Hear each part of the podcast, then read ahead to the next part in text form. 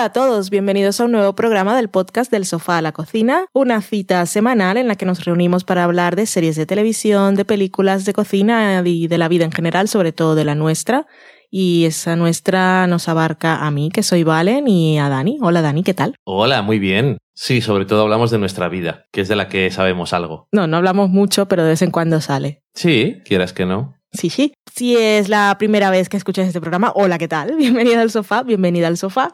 Si, Eh, si es la segunda vez o tercera que escuches este programa, ya no te saludamos. No, ya he saludado a todos, pero ahora iba a dar las explicaciones de cosas como en este programa, por ejemplo, no hablamos de noticias, de no de la vida en general, pero tampoco de noticias de la tele ni del cine. Lo que hacemos es un repaso a lo que nosotros hemos visto durante la semana. Por eso tenemos una sección que se llama La Semana en Serie, en la que Cierto. traemos una serie, dos, tres, depende. Y generalmente, sin spoilers, lo que hacemos es una valoración de lo que hemos visto. Algunas veces hacemos muchos spoilers, pero para eso ya advertimos y dedicamos una gran parte de la sección a desmenuzar a nuestra manera un episodio o una temporada de una serie.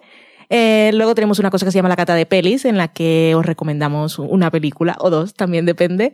Tenemos una sección que se llama A la cocina, en la que generalmente os contamos una receta para que la preparéis en casa si nos estáis escuchando un sábado por la mañana, un domingo por la tarde o, o un miércoles al mediodía, que no, esto de los podcasts se puede escuchar en cualquier momento. Y tenemos otra cosa que se llama la sobremesa que va al final, que es una sección en la que leemos y comentamos todas aquellas cosas que vosotros que nos escucháis nos habéis dicho durante la semana. En la semana en serie de este programa vamos a hablar de Better Things, de FX y de Divorce de HBO y para ello lo haremos con una invitada de un podcast argentino que presentaremos después de la música de la cortinilla.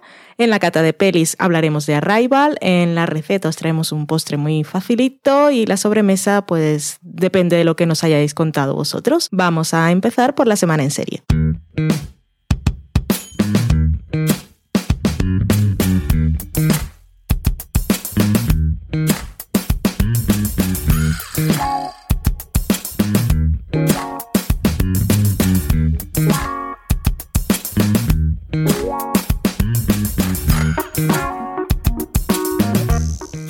La semana en serie, esta semana, como os decíamos, vamos a hablar de Better Things y de Divorce. Para ello nos hemos traído una invitada muy especial.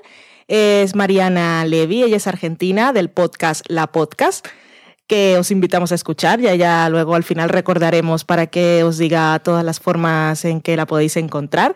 Es un podcast al que nosotros le tenemos mucho cariño porque nos, nos conocimos esas cosas de Internet en la época de Mad Men, porque ellos también hablaban mucho de la serie y así como nosotros somos muy insistentes también en temas de representación de género, ellos pues ya partiendo del nombre que se llama La Podcast, ya es un, una forma de, de decir quiénes son. Y aquí tenemos a Mariana Levy desde Buenos Aires. Hola Mariana. Hola, ¿cómo están? Hola, Muy bien, Valen, ¿y tú? hola, Dani. Hola. Hola, España. Hola. Yo me estoy muriendo de calor acá en Buenos Aires y no sé, yo me imagino que para el frío de allá capaz da envidia, pero les juro que no es envidiable porque hace demasiado calor. Hay quienes te envidiarán, no es nuestro caso, No. Pero No. sí, hay gente a la que le gusta sentir el calorcito siempre. ¿Cómo es eso de pasar? Bueno, te lo pregunto yo que soy de Barranquilla, pero bueno, da igual. ¿Cómo es eso de pasar la, la Navidad así con calor y ver siempre en las películas y en las series que la gente va toda Es- abrigada y siempre nieva? Es un horror porque, porque es- es- viste que es una cultura completamente colonizada, entonces comemos la misma, la misma comida que en el hemisferio norte, pero con 40 grados de color, de, de color. 40 grados, 40 grados de color, 40 grados de calor, así que básicamente te sentís mal siempre, no hay manera de que no te sientas mal, porque imagínate con 40 grados comiendo pavo relleno, eh, pan dulce con frutas secas, tomando mucho alcohol, todo eso es un mal combo. O sea, te sentís mal siempre y a la semana viene fin de año y lo mismo, y la misma comilona otra vez, y no, no está bueno. Y la hemos traído aquí para hablar de qué? Pues para hablar de, sobre todo, de una serie que cuando terminó nosotros íbamos a hablar de ella, pero dijo, oye, si van a hablar de esta serie, quiero estar ahí. Y claro, como Sí, ahora están de, están de descanso, ¿no? Sí, claro, ellos tienen, también manejan las temporadas diferentes. No, en, en realidad lo que pasó, básicamente, bueno, para si hay, si hay alguien que también sea oyente de la podcast, sabrá. Lo hay, lo hay, lo hay. Que, que es mi coequiper de la podcast, eh, se casó. Eh, así que, bueno, en principio se fue de luna de miel, los preparativos de la boda, bla, bla, bla. Y, después, qué sé yo, fin de año y todo eso. Por, por un lado, nuestros horarios están como súper complicados, como no estamos casados como ustedes. Eh, para encontrarnos a grabar es complicado. Eh, y por otro lado, también eh, pasa que sobre todo Gus está viendo menos series por una cuestión de eso, de disponibilidad de tiempo. Eh, y también que, digámoslo, cuando era un, eh, un soltero, digamos, eh, tenía más tiempo libre y melancólico de mirar series y ahora pasa tiempo con su marido. y bueno, no mira tantas series. Pero estáis de vacaciones, ¿no? Vais a volver. Vamos a volver, sí, vamos a volver con eh, una cuarta temporada que van a ser más como especiales, no tanto como hablar de todas las series de la semana, sino especiales de, de algunas series eh, clásicas y otras no tanto. Bueno, y aparte yo tuve una hija, ¿no? Como los dos, digamos, Sí, el paso sí. del tiempo hace que, que nuestras vidas se hayan complicado. Hmm. Muy bien, pues vamos a hablar entonces de Better Things, esa serie que por fin te ha traído aquí al programa que, y que ha unido la podcast y el sofá a la cocina.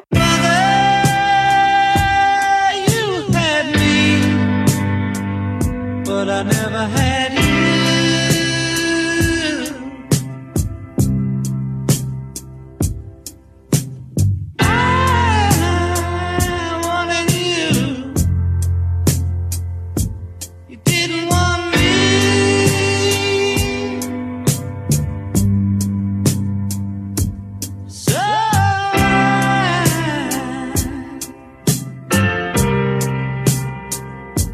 I just gotta tell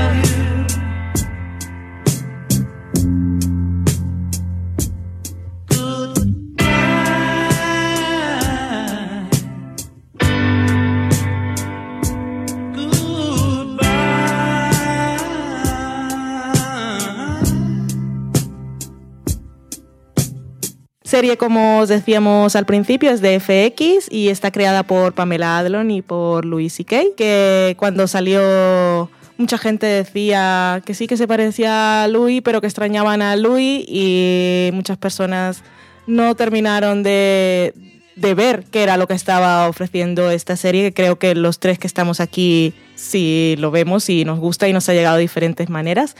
Better Things nos cuenta la historia de Sam, que está interpretada por Pamela Adlon, y ella pues tiene cuarenta y tantos. Es actriz, eh, trabaja en Los Ángeles, pero es actriz de esas que, que curran mucho y que no tienen tanta visibilidad, un poco como ella. Siempre tiene trabajo porque hace doblajes de series de animación y un papelito por aquí y otro papelillo por allá.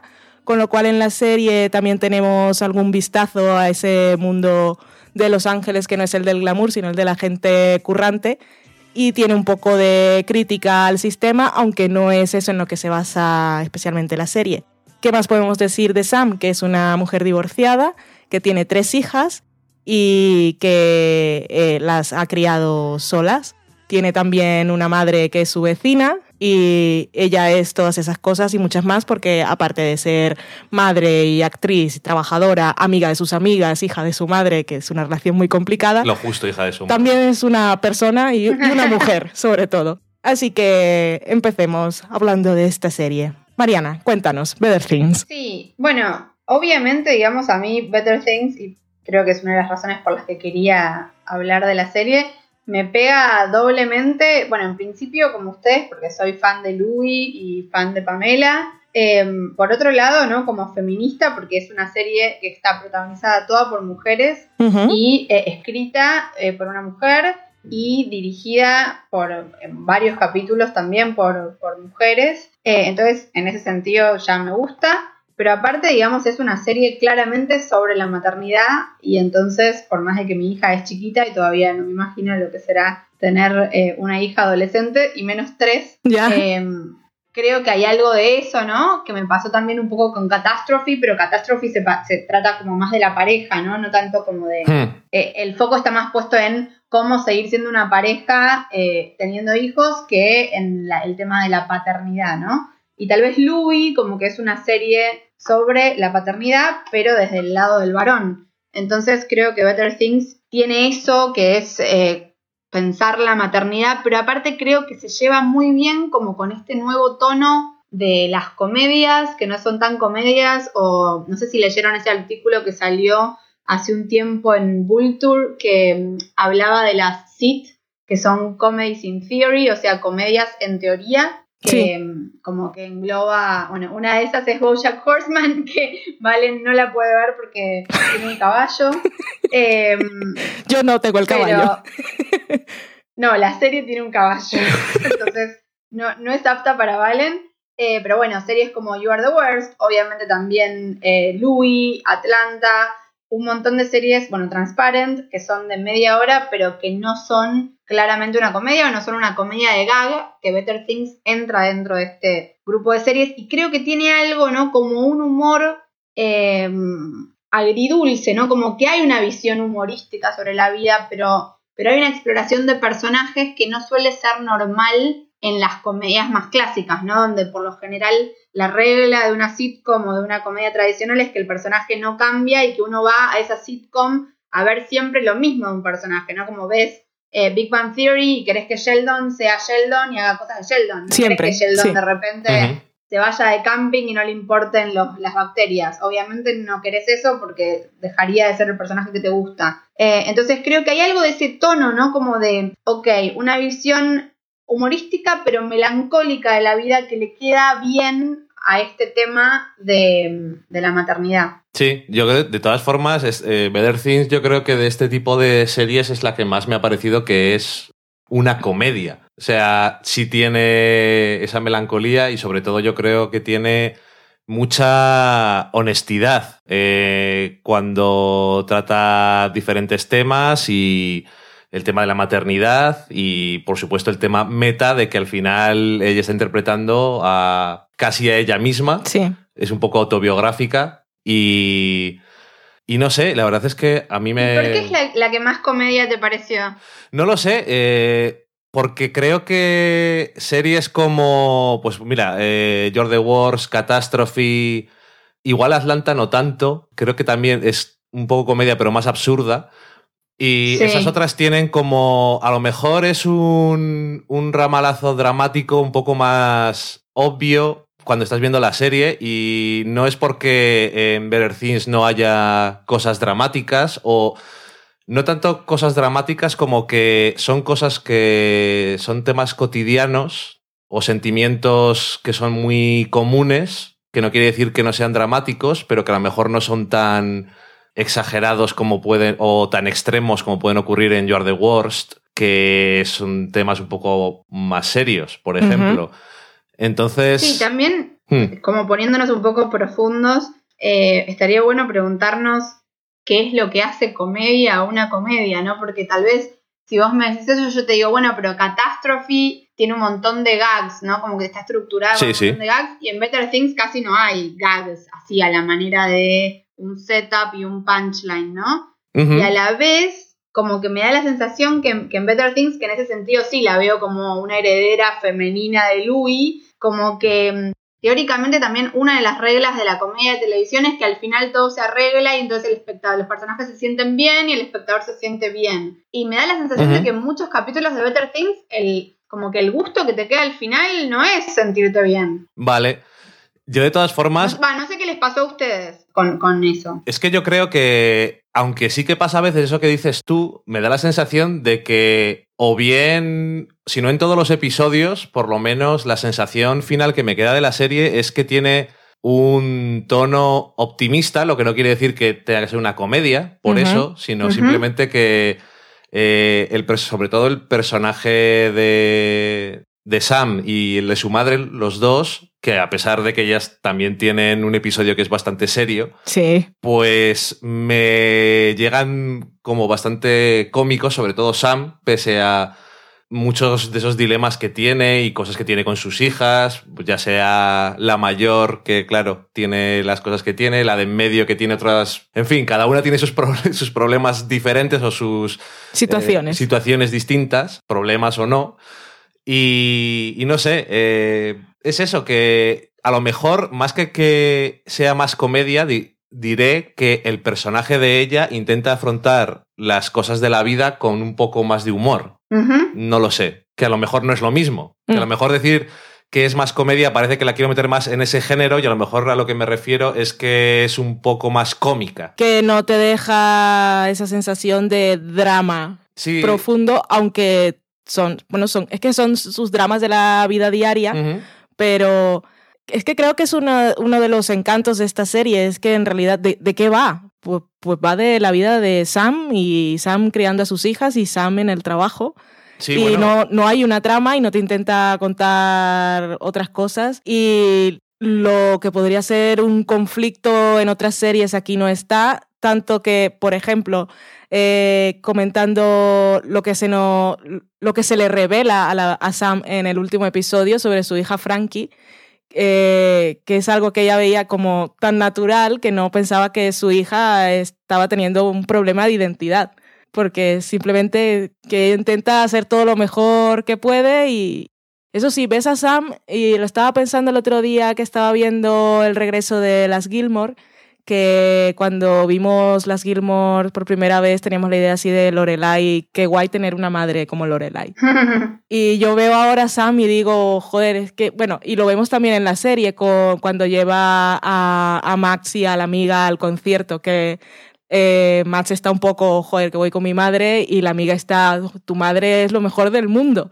Sí. Y es que ves a Sam y dices, ojalá tuviera una madre como ella, pero luego cada uno tiene sus problemas, pero la relación de ella con su madre, o sea, de Sam con su madre, es súper complicada, que no, no hemos sabido mucho más, pero No. en los momentos en que ellas están en crisis, o ese momento en el coche que se iban de vacaciones y Sam de repente Ay, dice, no favor, puedo, y la deja tirada, eso a mí me destrozó. No, sí, sí, desde luego. Lo que pasa que eh, como norma general no tengo esos momentos en los que me deja tan de bajón como me puede ocurrir, por ejemplo, en, en You Are the Worst. Sí, esta temporada ha tenido sus momentos. Esta temporada o muchas, que pasan cosas que me dejan un poco más así. Voy, voy a empezar a anotar porque tengo 80 cosas para, para responderles a todo, a todo lo que dijeron. En principio, díganme si, si estoy loca o si lo escuché en su podcast cuando hablaban de Westworld, pues capaz lo escuché en otro lado, pero creo que fueron ustedes, que decían que estaban pensando mucho en cómo la rutina diaria de nuestras vidas eh, también nos mete en un loop. ¿Fueron Sí. ustedes? Sí, sí, sí.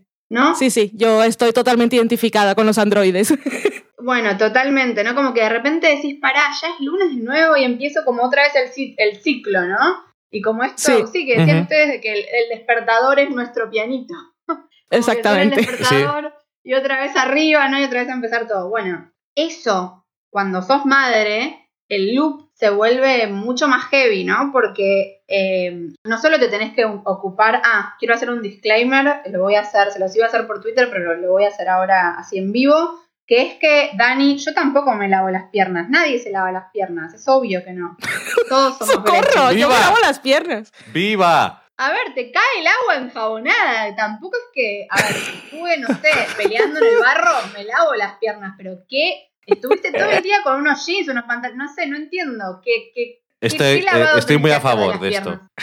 ¿Cómo? Estoy muy a favor, muy a favor de ti. Totalmente, es como, eh, no sé, no entiendo por qué, pero bueno. Eh, a- aparte, insisto, cuando sos mamá eh, hay que ahorrar tiempo donde uno pueda, o sea que para qué vamos a andar lavando piernas. Yo no tengo excusa.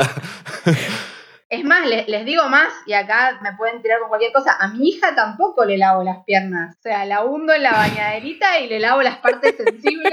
Las piernas no son la parte sensible. Los Pobres deditos, piernas, tienen sentimientos. deditos, eh, digamos, la- la- la- el culini, qué sé yo, esas cosas, pero eh, no las piernas. ¿Para qué? Bueno, en fin. Eh, entonces, creo que hay algo de ese loop de Westworld eh, que, que cuando sos mamá se vuelve aún más heavy, ¿no? Como esto de, y más, me imagino, si tenés que llevar a una al colegio, a la otra a fútbol, a bla, bla, bla, ¿no? Como que entras en esa, en esa maquinaria eh, que creo que la serie retrata bastante bien, ¿no? Como esto de, ¿y en qué momento eh, soy yo, ¿no? Como en qué momento ella puede decidir algo para ella, cuando claramente la prioridad de ella es criar a las hijas y encima sola, ¿no? Como que es mucho más eh, difícil. Y por otro lado, em, creo que tal vez hay algo, Dani, de que no te parezca tan melancólico, que puede tener que ver con la identificación, ¿no? Como que tal vez no lográs identificarte del todo con eh, esa vida. O sea, a mí que sí me identifico me parece profundamente melancólico. Creo que hay algo que la serie en ningún momento menciona, eh, o al menos no explícitamente, pero creo que está en todo, en cada escena, que tiene que ver con la soledad. Eh, ella no, no solo es una single mom, sino que es una madre sola y en sí la maternidad tiene algo muy solitario. Eh, digo, es un tema por el cual yo me intereso hace un año y cuatro meses y antes no me interesaba para nada.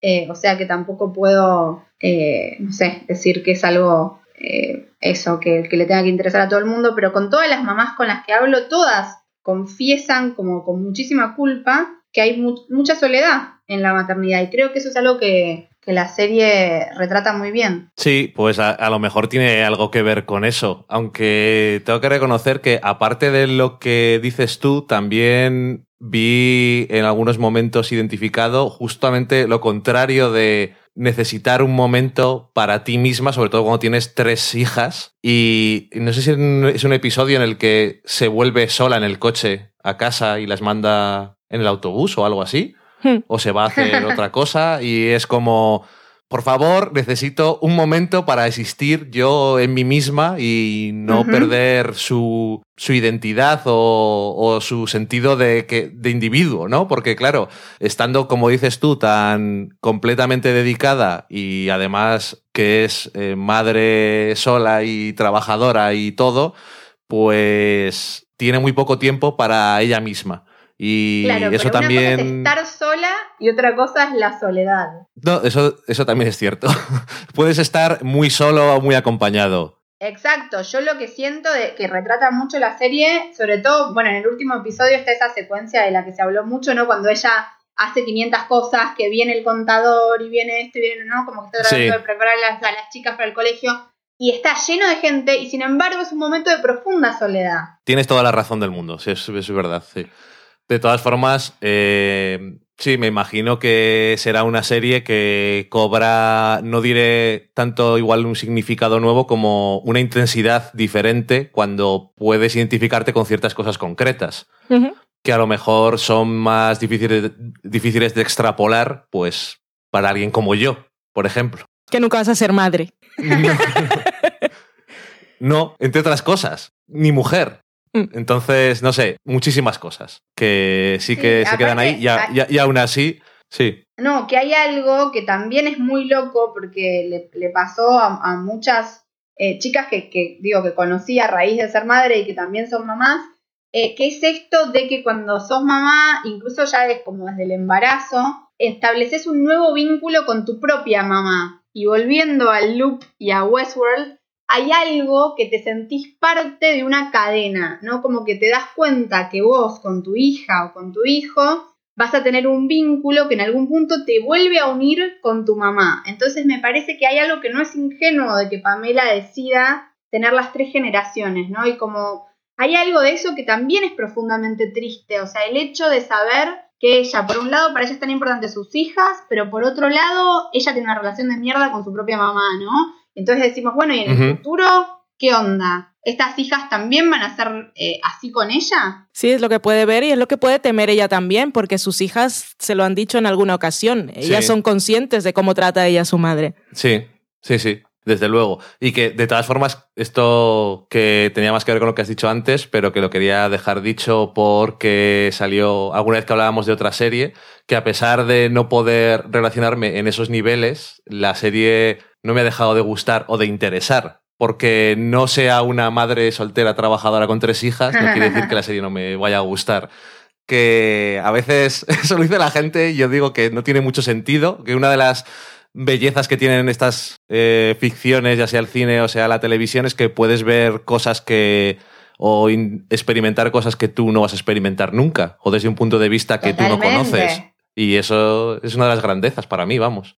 Y es una de las grandezas de que se haya hecho esta serie en un canal como FX que aquí admiramos mucho al señor Landgraf y yo creo que vosotros también, por allí, por Argentina, o en este caso tú, Mariana, porque su canal hace muy buenas producciones o, o muchas que nos llegan a interesar, pero sin embargo esta es la primera serie protagonizada por una mujer, creada por una mujer y que en este caso ha elegido no hablar de ninguna mujer especial. No es una superheroína, no es una triunfadora en la bolsa, sino que es una mujer, es una madre y tiene hijas y, y esto es suficiente para que la serie nos guste y nos llegue, seamos madres o no. Que ha- hay que decir algo eh, a favor de, de FX solamente por la existencia de una serie así que te imaginas siempre porque tienes la idea que podemos tener que a lo mejor no es real, pero bueno, te puedes imaginar a alguien eh, haciendo el pitch de esta serie en una cadena de network y es como,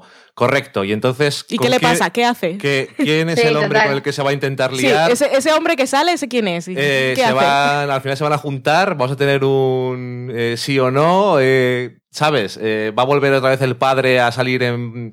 eh, a entrar en escena y no sé qué, y sin embargo en esta serie no hay nada de eso, es la vida de ellas cuatro, ellas cinco, Mm. y, y ya está. Y no, es que Sí, para mí- realmente no hace mal. Para mí lo más interesante de eso es que tampoco es que ella es una monja, no es que ella no tiene sexualidad en la serie, ¿no? La tiene. No, no, no. Tiene deseo sexual, tiene, digamos, tiene una orientación sexual clara y no es que está muerta porque tiene tres hijas y entonces, No. digamos, no sale más con tipos. Pero eso está claramente en la periferia, ¿no? No es el centro. En una serie, bueno, de hecho en Louis, y que es un poco algo que con Gus incluso criticamos alguna vez, de Louis, que es que es como esta cosa medio Don Draper de el desfile de novias, ¿no? El desfile de minas, y que siempre es como, bueno, ¿y con qué mina va a fracasar Louis esta semana, ¿no? Eh, o Seinfeld, o eh, Mad Men y todos los, eh, los eh, herederos de Mad Men. Creo que hay algo acá que también es muy femenino, que tiene que ver con que eh, ella está en otra, ¿no? O sea, no es que lo- los, los varones, o no quiero spoilear, pero hay, hay una escena también en el season finale que tiene que ver, ¿no? Como que es, eh, incluso me hizo acordar un poco a la escena del piloto de Breaking Bad, ¿se acuerdan la famosa escena que Skyler le hace una paja a, a Walt mientras hace una subasta por, por eBay? Sí, Eh, qué erótica. ¿no? Como que hay algo de eso que tiene que ver con, con que la mujer, digo, no sé, eh, creo que, que tiene una libido que no es tan unidireccional. Ok. Hombre, sí que es una cosa que en la ficción, así en general, siempre, han- o por lo menos antes lo hacían, que era como más eh, el hacer que una mujer tuviera ganas de tener sexo era como una cosa como muy loca. Y está bien que en el caso de Better Things no se ignore eso, pero también dejan claro que realmente no es el centro de su atención, simplemente no que no existe. No, siempre con las mujeres en la ficción hay, hay una cosa que es que no sé si es porque la mayoría de las veces está em, guiada por los ojos de un hombre que siempre, siempre va a los extremos. O si no, la mujer por, para demostrar que, que es segura, y en algunos casos eso es con lo que representa el feminismo, es una mujer que es todo sexo y todo el tiempo. Y con cualquiera, y no sé, la sexualidad de la mujer en la ficción to- todavía no, no sé, creo que siempre les queda un poco confusa. En el caso de, de Sam está bien. Y esa escena de la que hablábamos del décimo episodio es, es genial porque es, es el caos absoluto. Como decía Mariana, ella está sola en ese momento, pero es como, claro, yo no soy madre, ni planeo serlo, pero es como me imagino que, que puede ser el comienzo de cada mañana. O sea, es, claro, tú tienes, que, tienes tus tareas que cumplir en ese, ese día, pero antes de salir de casa tienes que poner un montón de cosas en orden y estar al tanto de todo. Pero mientras tanto, ella también estaba intentando estar a lo suyo y tampoco tenía mucho tiempo. Bueno, pero ¿Qué podemos que hablar? también- Sí, cuenta. No, que, que creo que hay algo eh, también eh, que, que muchas feministas plantean que tiene que ver con, con cómo la sociedad pide de, de las mujeres determinadas cosas como madres y de ningún modo pide lo mismo de los varones como padres. O sea, cualquier persona, si una mujer dice, ay, tuve, un hij- tuve una hija o un hijo, pero la verdad que de- decidí no tener relación con esa hija o ese hijo, o no verlo, o me fui a vivir a otro país o lo que fuera, digamos, todo el mundo la miraría como, wow, abandonó a su hijo. Sí. ¿Cuántos varones conocemos que, tienen esa situación? Y nadie los segrega socialmente, ¿no? ¿Cuántos No. varones hay que no es que no lo, lo conocen al hijo o estuvieron con la madre un año, dos años y después decidieron que, que, no sé, que iban a hacer otra cosa de su vida y simplemente se van? Y la mujer, más allá de que eh, muchas veces no decida hacer eso, eh, socialmente tampoco tiene mucho la opción, ¿no? Entonces, esta cosa de, bueno, ok, voy a ser mamá en el sentido de voy a proveer para mis hijos o voy a, em, digamos, me voy a hacer cargo eh, emocional, económicamente de, de- mis hijos, eh, en este caso de Sam, de mis hijas, y entonces hay algo donde esta cosa que me parece que estuvo muy en boga como en estas narrativas del varón heterosexual a lo Don Draper, a lo Walter White, de las decisiones que el personaje toma. Y en algún punto lo que cuenta Better Things es que es un personaje que no puede tomar muchas decisiones a la Don Draper. No puede de repente decidir irse a manejar por el, país, ¿no? Porque todos los días se tiene que levantar a una hora que no es la que ella decide, sino a la que se tiene que levantar para proveer para sus hijas y para que sus hijas vayan al colegio y asumo que cuando eran más chicas para que sus hijas se vistan y coman. Eh, y entonces el nivel, digamos, las decisiones que Sam puede tomar, su libre albedrío, es bastante pequeño, ¿no? Sí, es. O sea, muy limitado. albedrío- Exacto. Entonces también me parece que ahí, sin que la serie lo diga, eh, porque creo que si lo dijera sería menos potente, hay también una crítica, ¿no? Digo, ¿quién es este papá eh, de estas chicas? Porque casi, eh, me parece también es muy deliberado que la serie casi no lo menciona, está como muy periférico este personaje. Sí. Sí, lo está totalmente, no. Aparece en un episodio, ¿no? Que están. han quedado como para cenar y luego se va ella. Hmm. Porque le está contando eso de que va a vivir allí cerca, pero que indirectamente lo que le está diciendo, como dice Sam, es. Bueno, pues nada, tú dile a la- tus hijas que voy a estar viviendo aquí al lado, pero que realmente me van a ver lo mismo. Sí. Porque gracias. como, como dices tú. Que no tengan eh, expectativas. Sí, pero que como dice Mariana, ha tomado esa decisión y está Porque ahí. puede. Y ella realmente no, no es como está haciendo una cosa, pero podía haber hecho otra. En, igual en algún punto, pero ahora mismo realmente no tiene ese grado de libertad ni probablemente pues tampoco ni, ni desde el punto de vista de la sociedad ni desde el punto de vista individual, que ella misma pues... Sí, creo que también plantea otra cosa la serie y como todo lo que hemos ido comentando lo, lo dice sin decirlo y queda un poco, si, si te quieres quedar con ello bien y si no también, es un poco la, la presión o, ese sentimiento de por, por muy bien que hagas las cosas, nunca llegas a todo. Y Sam trabaja y sus hijas se ve que son felices y las deja ser lo que son. Y, y la vemos que corre de un lado para otro y va al partido de la una y va a las actividades de la otra y lleva a una a comprar la ropa. Y sin embargo llega un momento en que a pesar de, de, de saber que está haciendo todo lo que puede hacer, siente que no llega lo suficiente, que eso tiene que ser una cosa que creo que es una presión que, que, que debe tener una madre toda la vida. Sí, totalmente. Y, y aparte yo creo que ese, ese capítulo que mencionaba Dani de cuando aparece el ex marido, van, ni siquiera se sabe si estaban casados, ¿no? No, no se da demasiada información. No, No. Por lo menos el, el padre de sus hijas. eh, es muy fuerte porque también creo que podemos ver en este micro caso algo de la sociedad toda, ¿no? O sea, la libertad que tienen los varones es a expensas de que las mujeres no la tengan. Porque el varón puede decir, me voy a hacer esto, voy a apostar por mi carrera, me voy a mudar a la pendorcha o lo que sea, eh, porque sabe en algún punto que no es que sus hijas se van a quedar en la calle, sabe que la mujer se va a ocupar. Digamos, si Sam se va y dice, bueno, me voy, sabe que nadie se va a ocupar de sus hijas. Cierto, sí. Hay que al final es eso, es no solamente que él tenga libertad, sino que tiene libertad a expensas de la, liber- de la libertad de ella. ¿sí? Sí. En fin. ¿Tenéis así alguna escena, algún momento que queráis recordar? Podemos hacerlo con, a partir de ahora ya lo decimos, aunque hemos contado algunas cosas, no hemos sido demasiado directos. Tampoco es una serie de esas de spoilear la trama. Pero a partir de este punto, ya que he abierto la veda, si queréis comentar alguna situación especial, alguna escena, tenéis Sabéis la que total soy de los libertad. spoilers. Eh, a mí, digamos, una, una cosa que me puso muy contenta fue verla a Sarah Baker. Para el que no recuerda, yo la verdad la tuve que googlear, ahora no es que sabía que se llamaba Sarah Baker, pero es la chica que aparece en el episodio de Louis So Did the Fat Lady, si se acuerdan ese Sí. episodio que ganó un montón de premios y que aparece acá, tiene casi como un, eh, una estrella invitada, un, un capítulo que es casi coprotagonizado por ella en Better Things, que es como una madre que es eh, no amiga, sino madre de una nenita eh, que son mormones o... Sí.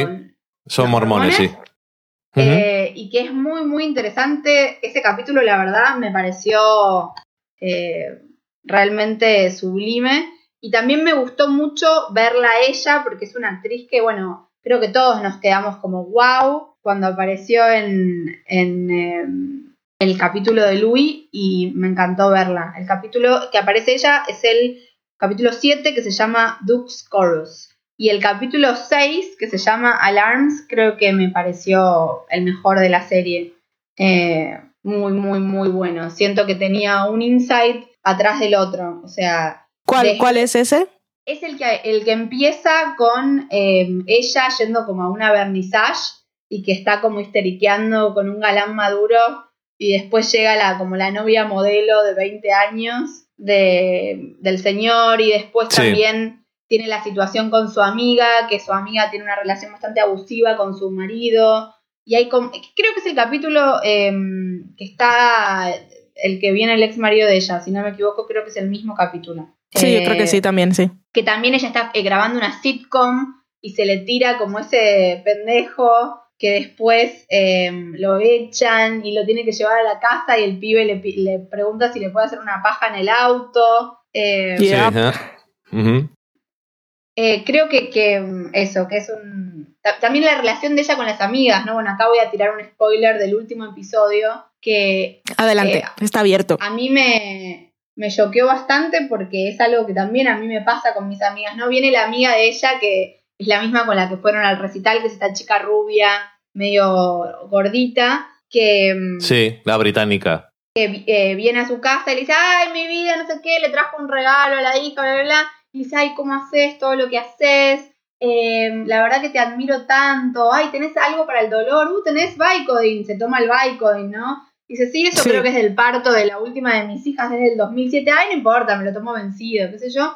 Entonces la amiga le dice, ay, te quiero ayudar porque siento que no te ayudo lo suficiente. ¿En qué te puedo ayudar? En lo que vos quieras, decime en qué te puedo ayudar. Entonces Sam, medio ingenuamente, le responde, mirá, la verdad que justo el sábado dos de mis hijas juegan al fútbol a la misma hora y me vendría bárbaro si me ayudás yendo a uno de los dos partidos. Ah, genial. Bueno, ¿para qué me fijo? Porque no sé si el sábado exacto puedo. No, como que le dice, bueno, ¿en qué te puedo ayudar? Lo que quieras, lo que quieras. Eh, y después le pide algo que es bastante poca ayuda, ¿no? Es medio una boludez Sí. la amiga no la puede ayudar.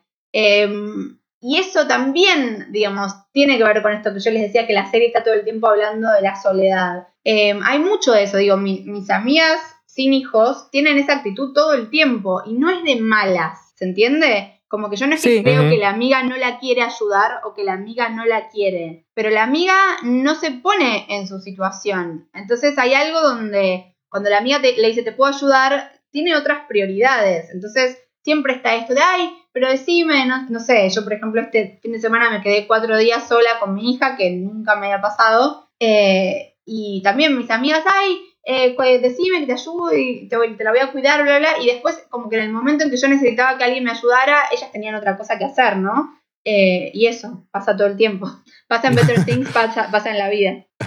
Pues eh, el episodio de los mormones que ha citado Mariana, tengo que decir que me encantó el final, Porque te sorprende. pero al mismo tiempo que te sorprende eh, y que es gracioso, Mm. te, te está diciendo al final que por muchas cosas que has estado viendo durante el episodio, sigue siendo una persona normal. Y que por muy diferente que sea el entorno en el que vivan, también son mujeres. Sí, que ellas y que tenían, al final... tenían más en común de lo que ella creía, ¿no? También Sí, creo que Ajá. tiene claro. que ver, creo que es una autocrítica de, de Pamela o del personaje de Sam hacia sí, Sí. misma, ¿no? Sí, ¿eh? Como que ella la subestima sí, sí. todo el tiempo a la otra, como que ella se cree. Sí, sí, sí, la ve con superioridad. Sí, sí, sí, sin duda. Eh, creo que es muy pronto en, en la serie, pero me hizo gracia cuando está en el rodaje con David Duchovny, porque me hizo gracia su papel de bastante persona horrible Sí. y actor bastante pesadilla.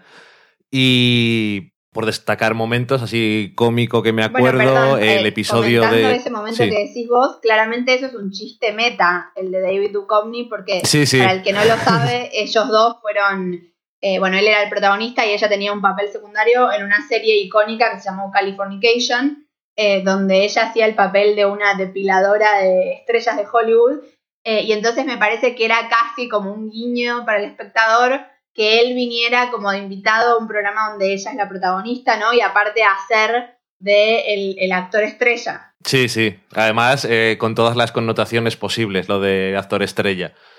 Y el episodio del concierto, la verdad es que me gustó mucho por ese final que comentabas tú antes de la amiga de Max, es Sí. la mayor que le hace a lo mejor tampoco cambiar la opinión de su madre que tiene sobre su madre, pero tener también esa perspectiva de, bueno, no te creas tampoco que todo es malo con ella y siempre está ahí para ti y siempre va a estar, por lo que parece.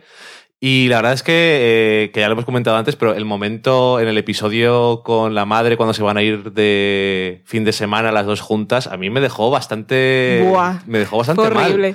Porque eso me, me hizo sentir bastante, bastante mal. Y A mí me pareció el- tremendo, tremendo, porque aparte el texto que ella le dice que es, te puedo comprar una cartera si querés, pero, pero no puedo hacer esto con vos. Sí, o sea, sí, que sí. tiene que ver también con lo que, fíjense aparte que está en el mismo episodio la situación que yo les digo con la amiga. La amiga le trae un regalo a la hija, pero no le puede dar su tiempo, ¿no? Como hay algo donde puedo, puedo tratar de satisfacerte con cosas materiales o puedo gastar dinero en vos, el dinero como que no me cuesta en algún punto, pero lo que no puedo darte es mi tiempo, ¿no? También creo que es una serie sobre el uso del tiempo. Y lo que comentabais antes de eh, el tema de que igual es una crítica en el episodio de los mormones hacia ella por tener esas eh, diferentes expectativas por, Prejuicios. por prejuicios.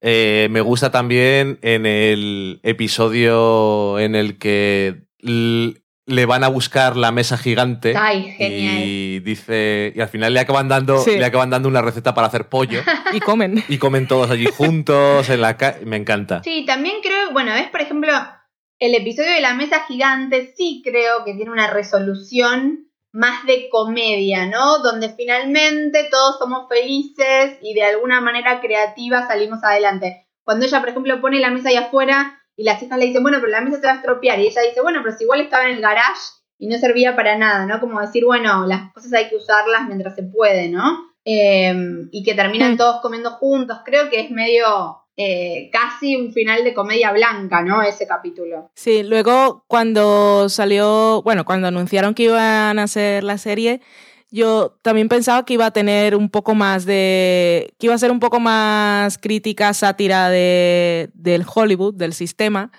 y me ha gustado que no lo sea. Sin embargo, los puntitos que ha tenido me han parecido bastante inteligentes y bien llevados. Por ejemplo, en el episodio es en el que llaman a la representante y vemos toda una trama aparte de la que Sam nunca se entera de que la van a elegir a ella para protagonizar una serie Sí, y que los chicos que los creadores, bueno, los guionistas, los que están al cargo, eh, les parece bien porque le- les gustaba cuando era joven y tal. Y, y me gusta porque al final nos enteramos de todo a través de la gente, que, de la representante, que ella nunca se lo llega a decir a Sam porque sabe que al final no la van a elegir. Y porque es la Sí, amiga y la que quiere, ¿no? es- Y ya como... Claro, claro. ¿Tienen esa expresión en inglés, she knows better. O, o sea, la, la, Sí, sí, la representante sabe que, que Hollywood no va a cambiar, ¿no? claro. Es un poco también como lo que pasaba en, en Friends cuando eh, Phoebe es la agente de Joey y Joey se da cuenta de que realmente no quiere que le cuenten todo Sí. lo que le tienen que contar, sino solamente lo que, lo que le interesa. Y en este caso, mm, ningún momento se dice, pero se ve que es la confianza que está establecida entre las dos. Confianza y respeto también, respeto, porque sí. ¿para qué hacerte pasar por esto si ya sé cómo va a acabar? Lo manejo y, yo. Y viceversa, que si Sam se enterara de eh, que había sido considerada y, ella- y al final Hay no una fue, confianza. ella diría, pues no me lo dijo, será por algo. O- o es la sensación que te da. Sí, Sí. también me gustaría, ya que. Luego una cosa que sí quería comentar. Ah, perdona. Adelante, Mariana. No, no, no, perdón, no, comenta, comenta, yo no me voy a olvidar. Sí, sí, sí. Comenta lo tuyo, comenta lo tuyo que no me voy a olvidar. No, no, porque lo tuyo viene al caso. Yo- es que yo iba a cambiar de tema, entonces si lo tuyo Que viene ahora mejor. Que, que habláramos, ya que estamos hablando con spoilers, de qué creen, eh, porque vieron que el último episodio, ¿no? En esta situación de que la llaman, o sea, lo que estructura un poco el último episodio es esta situación en el colegio de, de mm, Duke. Duke es. eh, no, Frankie. Frankie. Frankie. No, Duke es la que es la pequeñita. hija sí. del medio, que la llaman porque Frankie no quería usar el baño de mujeres y quería usar el baño de varones.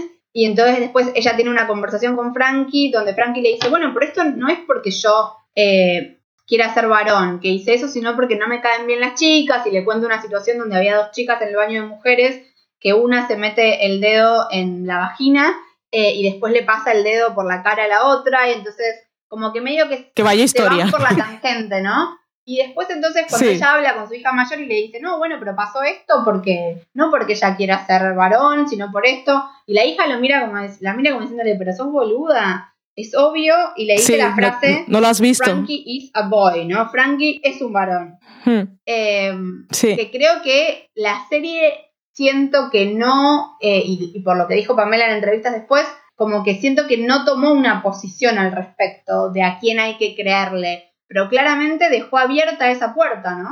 ¿Ustedes cómo lo interpretaron? Sí, yo, yo, yo lo interpreté diferente, supongo. Eh, claro, desde el principio vemos que Frankie lleva un- una estética que no es claramente la de la típica niña.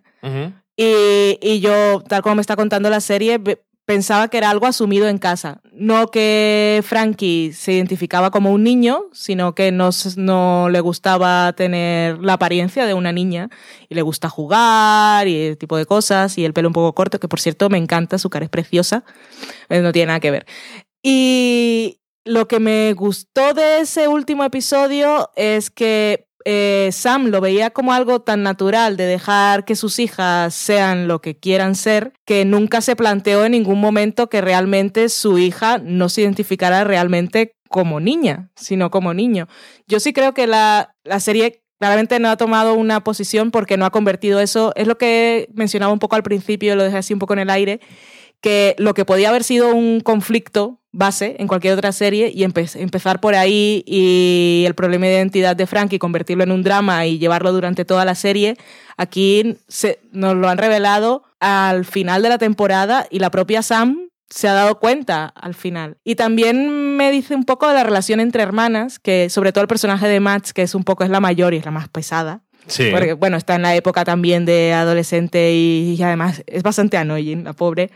Pero aún así eh, son, son hermanas, se quieren y se conocen. Y Sam no se había dado cuenta de cuál era la situación de su hija y Matt sí, me pareció bastante positivo en ese sentido. Y el final, cuando ella va a la cama y habla con ella, me pareció súper bonito. Y es que de todas formas, eh, yo he pensado lo mismo que tú y de todas formas luego al final digo, claro, es que Sam, igual que no tiene tiempo para muchas cosas, tampoco a veces tiene suficiente tiempo para centrarse en sus hijas muy individualmente y tiene que tocar tantas cosas Sí. que no puede estar en los detalles y en todo lo más profundo que les está pasando y tiene que ver un poco el bosque más que los árboles Sí. y entonces es posible que Max haya, se haya dado cuenta de otras cosas o tenga más sensaciones o intuiciones al respecto de lo que Sam haya podido tener porque está como más pendiente de lo básico. Hmm. Sí, En plan, no, voy a- o sea, no tanto llegando a este punto un poco extremo, pero a ver, están viva, viva, viva, he hecho bien mi trabajo, adiós.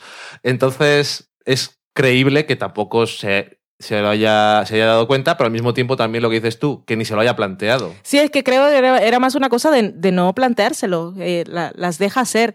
Y, y a eso me refería también con aquello de hacerlo todo y al final darte cuenta de que no te estás fijando en, en los detalles. Ujú. Y eso para ella como madre tuvo que ser, pero no del todo, oh Dios mío, no me he dado cuenta, sino, oh mi hija, no he estado para ella y no, no, he, sabido, no he sabido ver para darle la mano y, y guiarla por lo que está pasando. Sí, totalmente. Eh, creo que aparte hay algo de que está, está muy bien creado, que son las tres hermanas, ¿no? Entonces, el número tres en ese sentido es bastante potente, porque la más chiquita, que en este caso aparte está extremado, no es como la bebota, eh, ocupa el rol de la chiquita. La grande ocupa el rol de la grande, Sí. la que quiere salir, la que quiere tener novio, esto, lo otro. Y la del medio en algún punto, justamente, la- se dice de los hermanos Sí. del medio que no tienen identidad, porque el ser Sí, el sí, ser del medio no sos ni el grande ni el chiquito. Y encima, esta, este personaje de Frankie, aparte, es la como la intelectual, ¿no? Es la inteligente de las tres. Y entonces creo que lo que Sam ve y, y lo que yo también veía como espectadora es un poco que es independiente Frankie, ¿no? Sí, Es Sí. muy independiente. Entonces, eh, eso, creo que eh, yo también había visto, como dice Valen, que, mm, que Frankie se vestía como de una manera que no es tradicionalmente femenina, pero creo que también nos podemos preguntar qué es ser una mujer, ¿no? ¿Qué es ser mujer o ser varón? Porque también puede ser una mujer que no se identifique con algo tradicionalmente, no sé, tradicionalmente femenino. Sí, claro, claro. eso desde luego, eso lo tendrá que explorar la serie en la segunda temporada, por supuesto. Pero bueno. Si quiere, claro. Yo creo que sí, yo creo que va a haber algo donde si, si hicieron esto como final de temporada, creo que en la temporada 2, aunque no sea el eje, esto es una trama que va a tener que desarrollarse. Pues me ha parecido maravilloso todo lo que hemos dicho. Si no te queda algo más así que comentar de Better Things, Mariana, si no vamos a Divorce. Perfecto. Vale.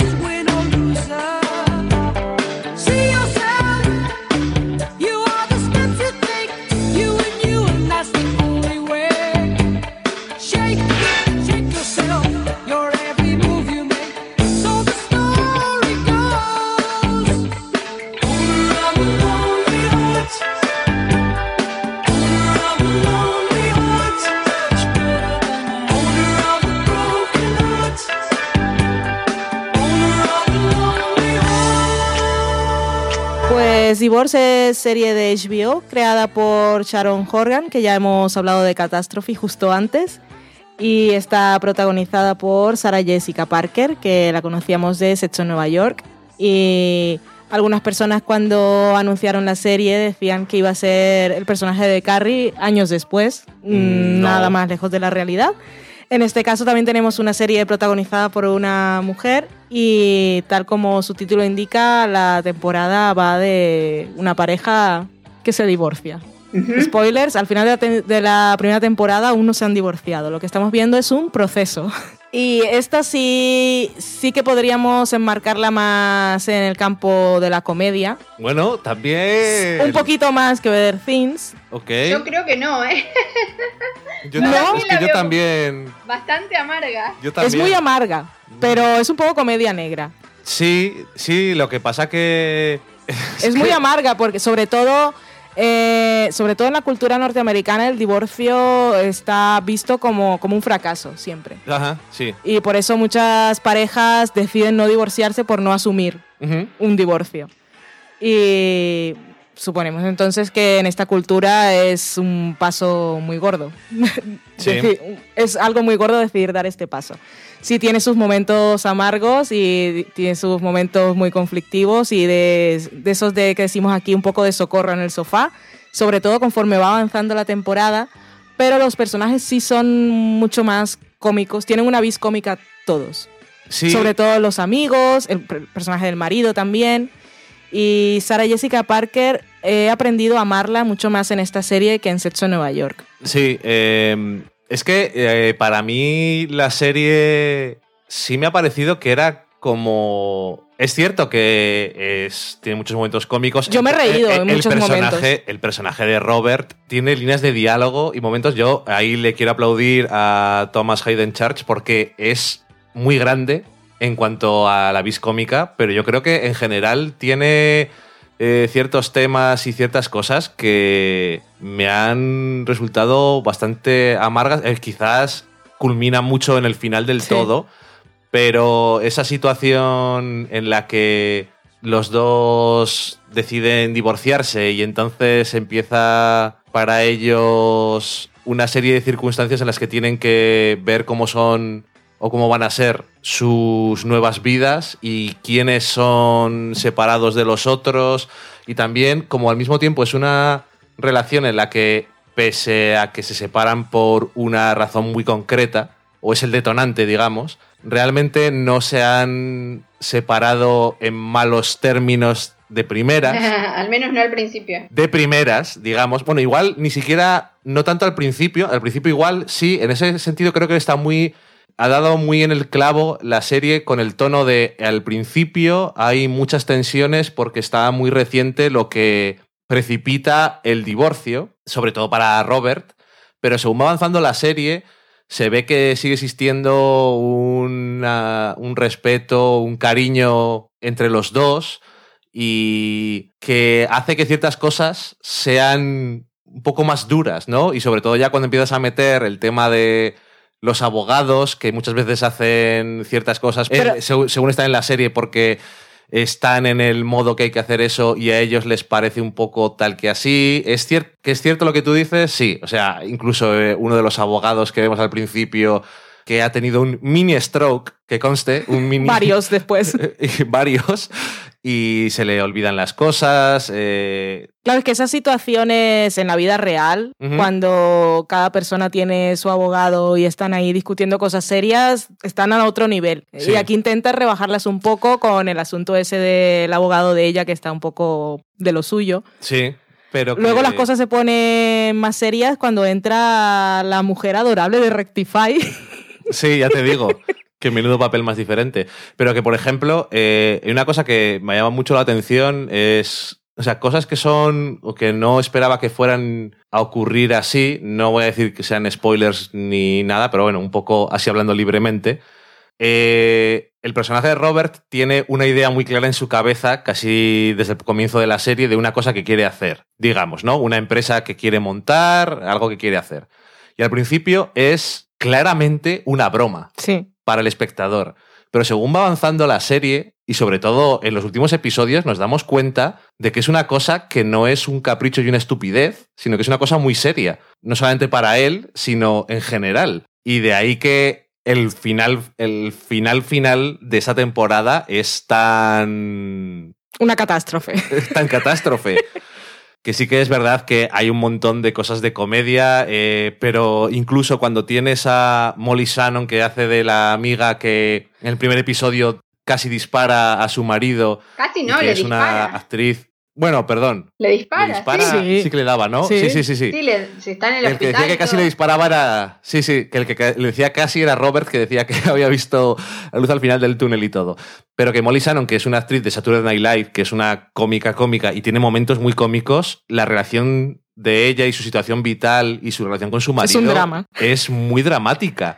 Y no sé, tiene, tiene esas pinceladas continuamente que Tiene momentos muy incómodos. de lo que más me alegro es que en el momento, en el tema dramático, ha dejado un poco fuera a los hijos de la pareja protagonista que Tanto fuera que se, se habían olvidado un poco de ellos. exactamente, que al mismo tiempo es una cosa de la trama, pero que al mismo tiempo es al principio un poco, pues nos da igual. Hmm. Y luego, al final del todo, también se dan cuenta de que están, les han dejado un poco de lado de es que alguna se- forma. los habían dejado tanto de lado que eran los propios niños los que tenían que controlar su día. Que lo que pasa en el último episodio es que son los niños los que tienen que llevar el calendario y saber lo que van a hacer sus padres, a quién le toca cada día, cuando tendrían que ser ellos, no sé, al que le toca de- dejarlo claro esa mañana. O sea, que han dejado los niños como se ven tan maduros y que llevan la situación tan bien, pues se olvidan un poco de ellos. Sí, a ver, que- que estamos que- hablando mucho por aquí. Que es cierto. Y solamente una cosa más, y ya me callo. Que es complicado no ver el lado eh, cómico cuando de vez en cuando aparece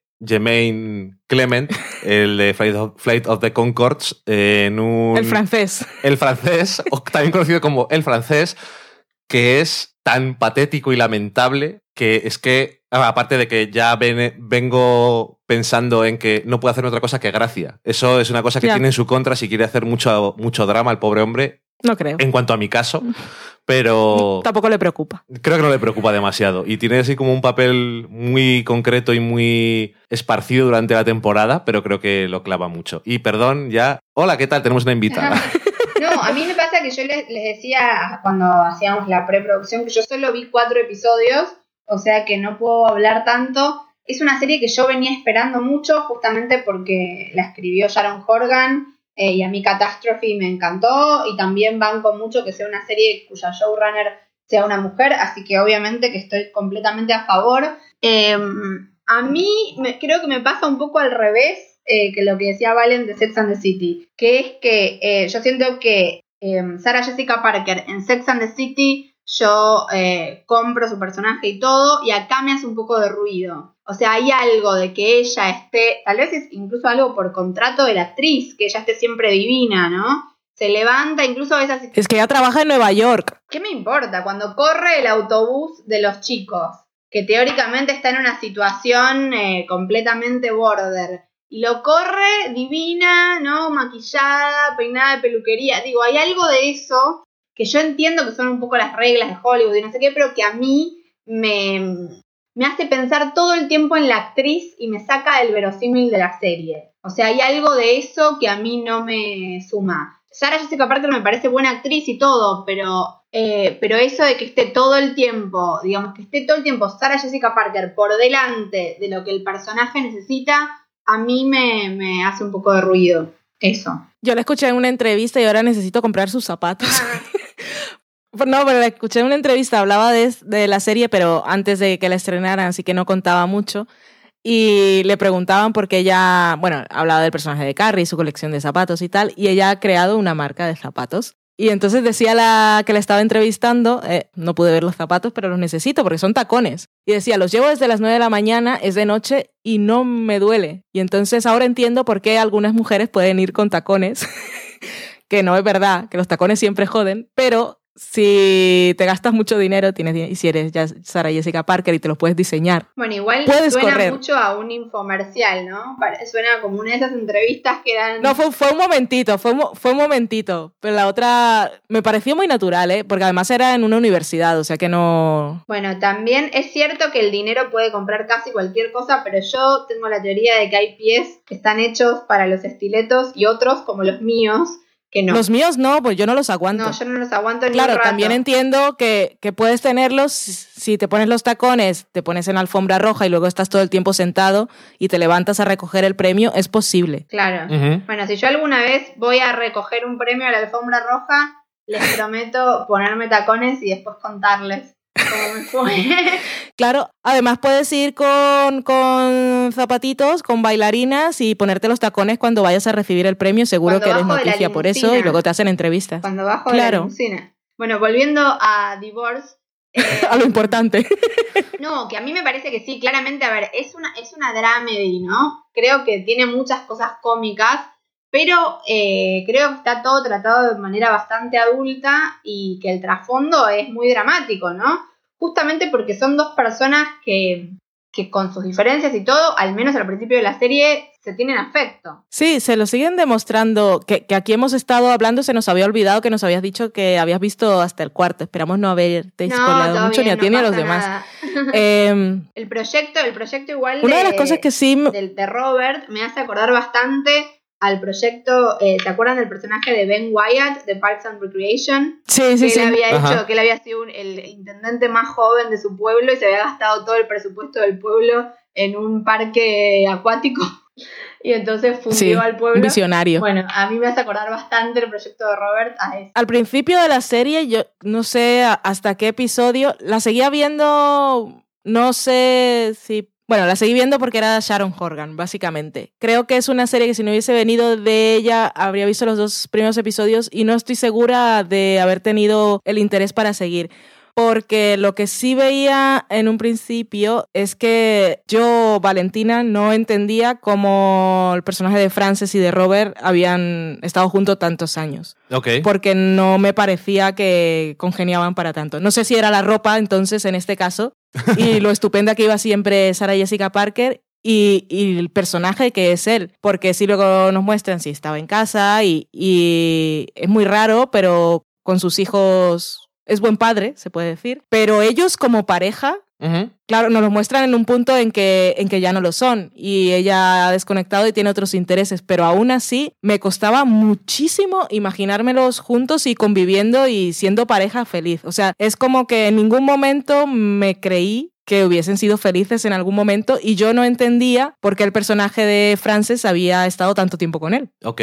¿Y? Pues seguí viendo la serie y fue una cosa más de los personajes y en este caso sí creo que fue el punto cómico. Sobre todo me gustaba mucho la relación de ella con las amigas y las amigas. Creo que fue una de las cosas que más y las cuando estaba cuando estaba ella con las amigas y todas las historias que tenían eran unas cosas que más me interesaban. El personaje de Robert lo he odiado siempre, me hace gracia, pero por cómo habla más, pero lo he detestado siempre, aunque él es la víctima entre comillas. Sí. Pero víctima hasta qué punto, porque si, si, Hombre, ella, si ella ha llegado a una situación es una cosa de dos. Y creo que la, la serie también durante la temporada ha tenido ahí un poco esa, ese dilema de presentarnos en algunos momentos a cada uno como el bueno y como el malo. Para que te vayas posicionando. Hay mucha gente que ha visto toda la temporada y ha visto a Frances todo el tiempo como la mala, por ejemplo, y siempre a él como la víctima. Ese es el caso más, más, más amplio que he podido ver del mini mundo que veo de críticas y de Twitter y tal. Y luego lo otro que veo es gente que va de Robert, luego entiendo un poco a Frances y tal, luego al final pues Lo que pase. lo que pase. Pero, pero sí que, que aún he terminado la temporada, ver la siguiente y, y me he habituado a ella, sigo sin ese pasado que nunca sabré porque la serie a partido de un momento, no lo veo. O sea, no les ves como que han sido pareja alguna Nunca. vez, ni aunque él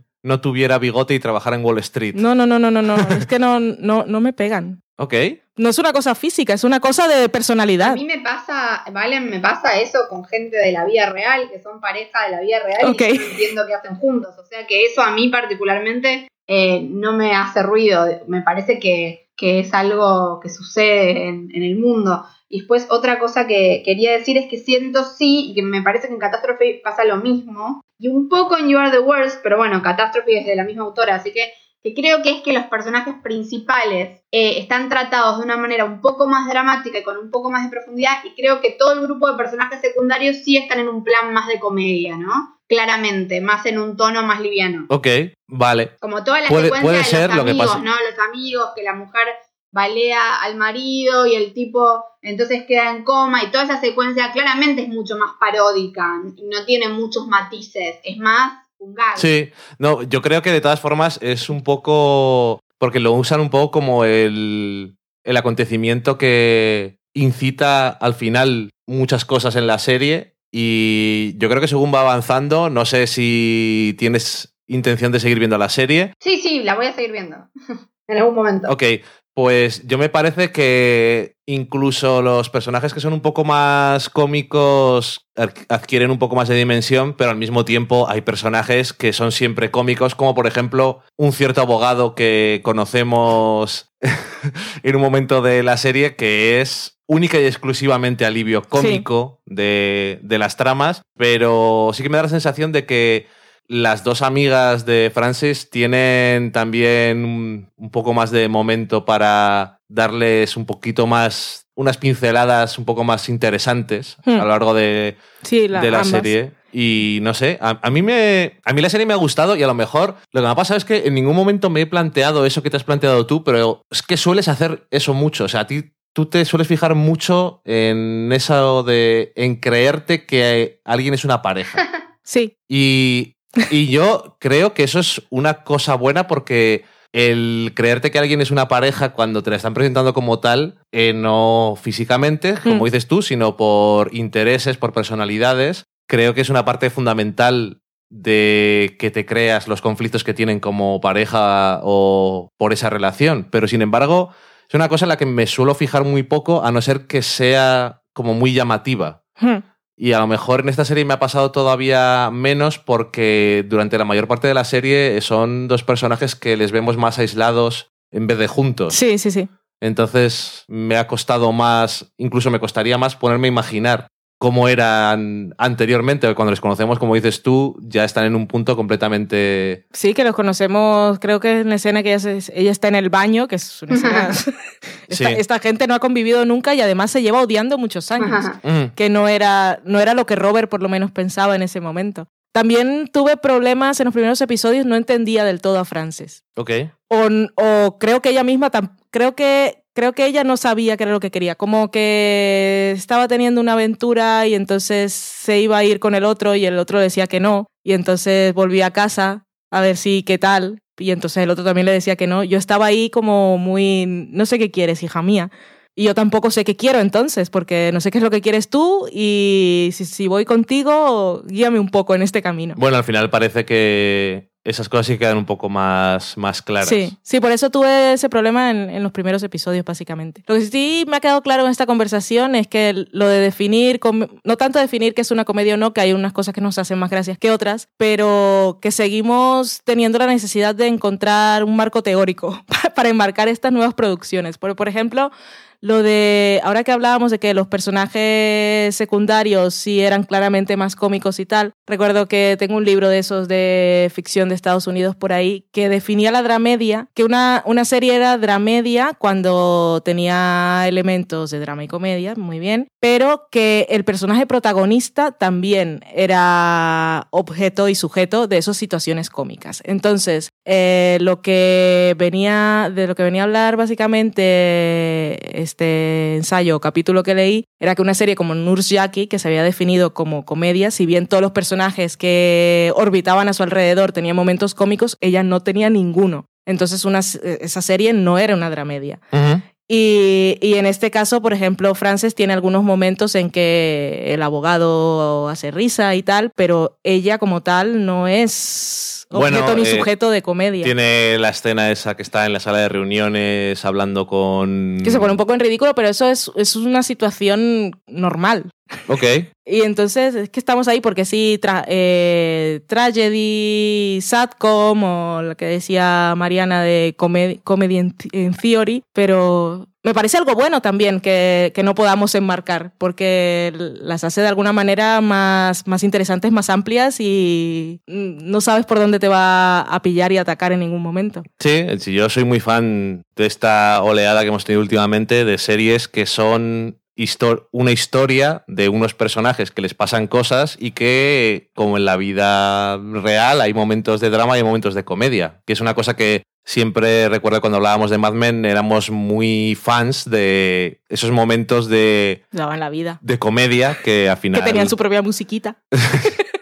Esos momentos cuando te ponen la musiquita de comedia o de ligereza de Mm. Mad Men, que siempre nos gustaron tanto, ya fuera con Pete Campbell o con cualquier otro, y que es una cosa que siempre me gusta mucho. No me suelen gustar tanto dramas que son drama. House of Cards es House intenso. of Cards es un drama. Y, Un drama serio.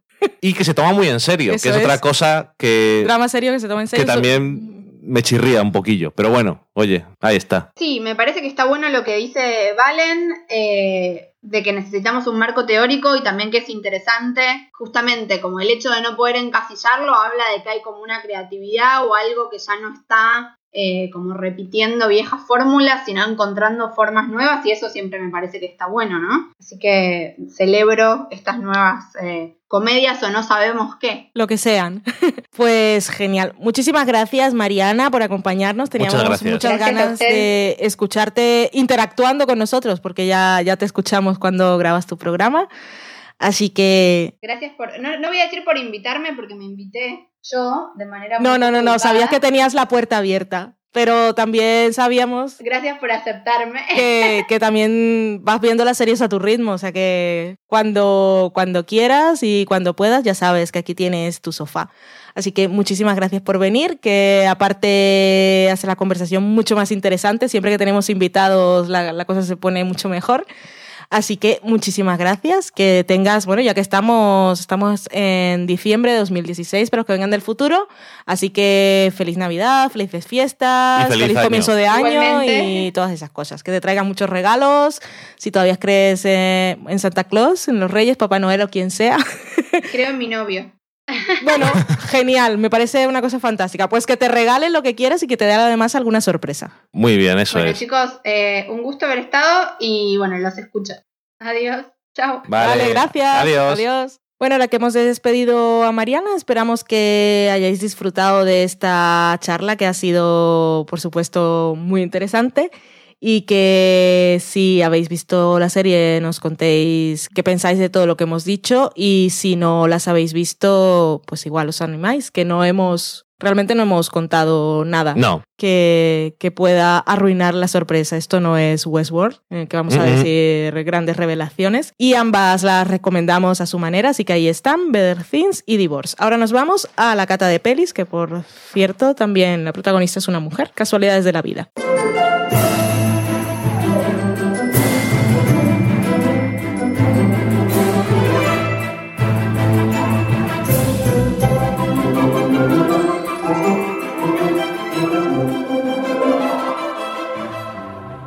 La cata de pelis de esta semana es un estreno que hemos visto en cine además. una de esas veces que vamos al cine, una vez al año. En este caso es Arrival, La Llegada.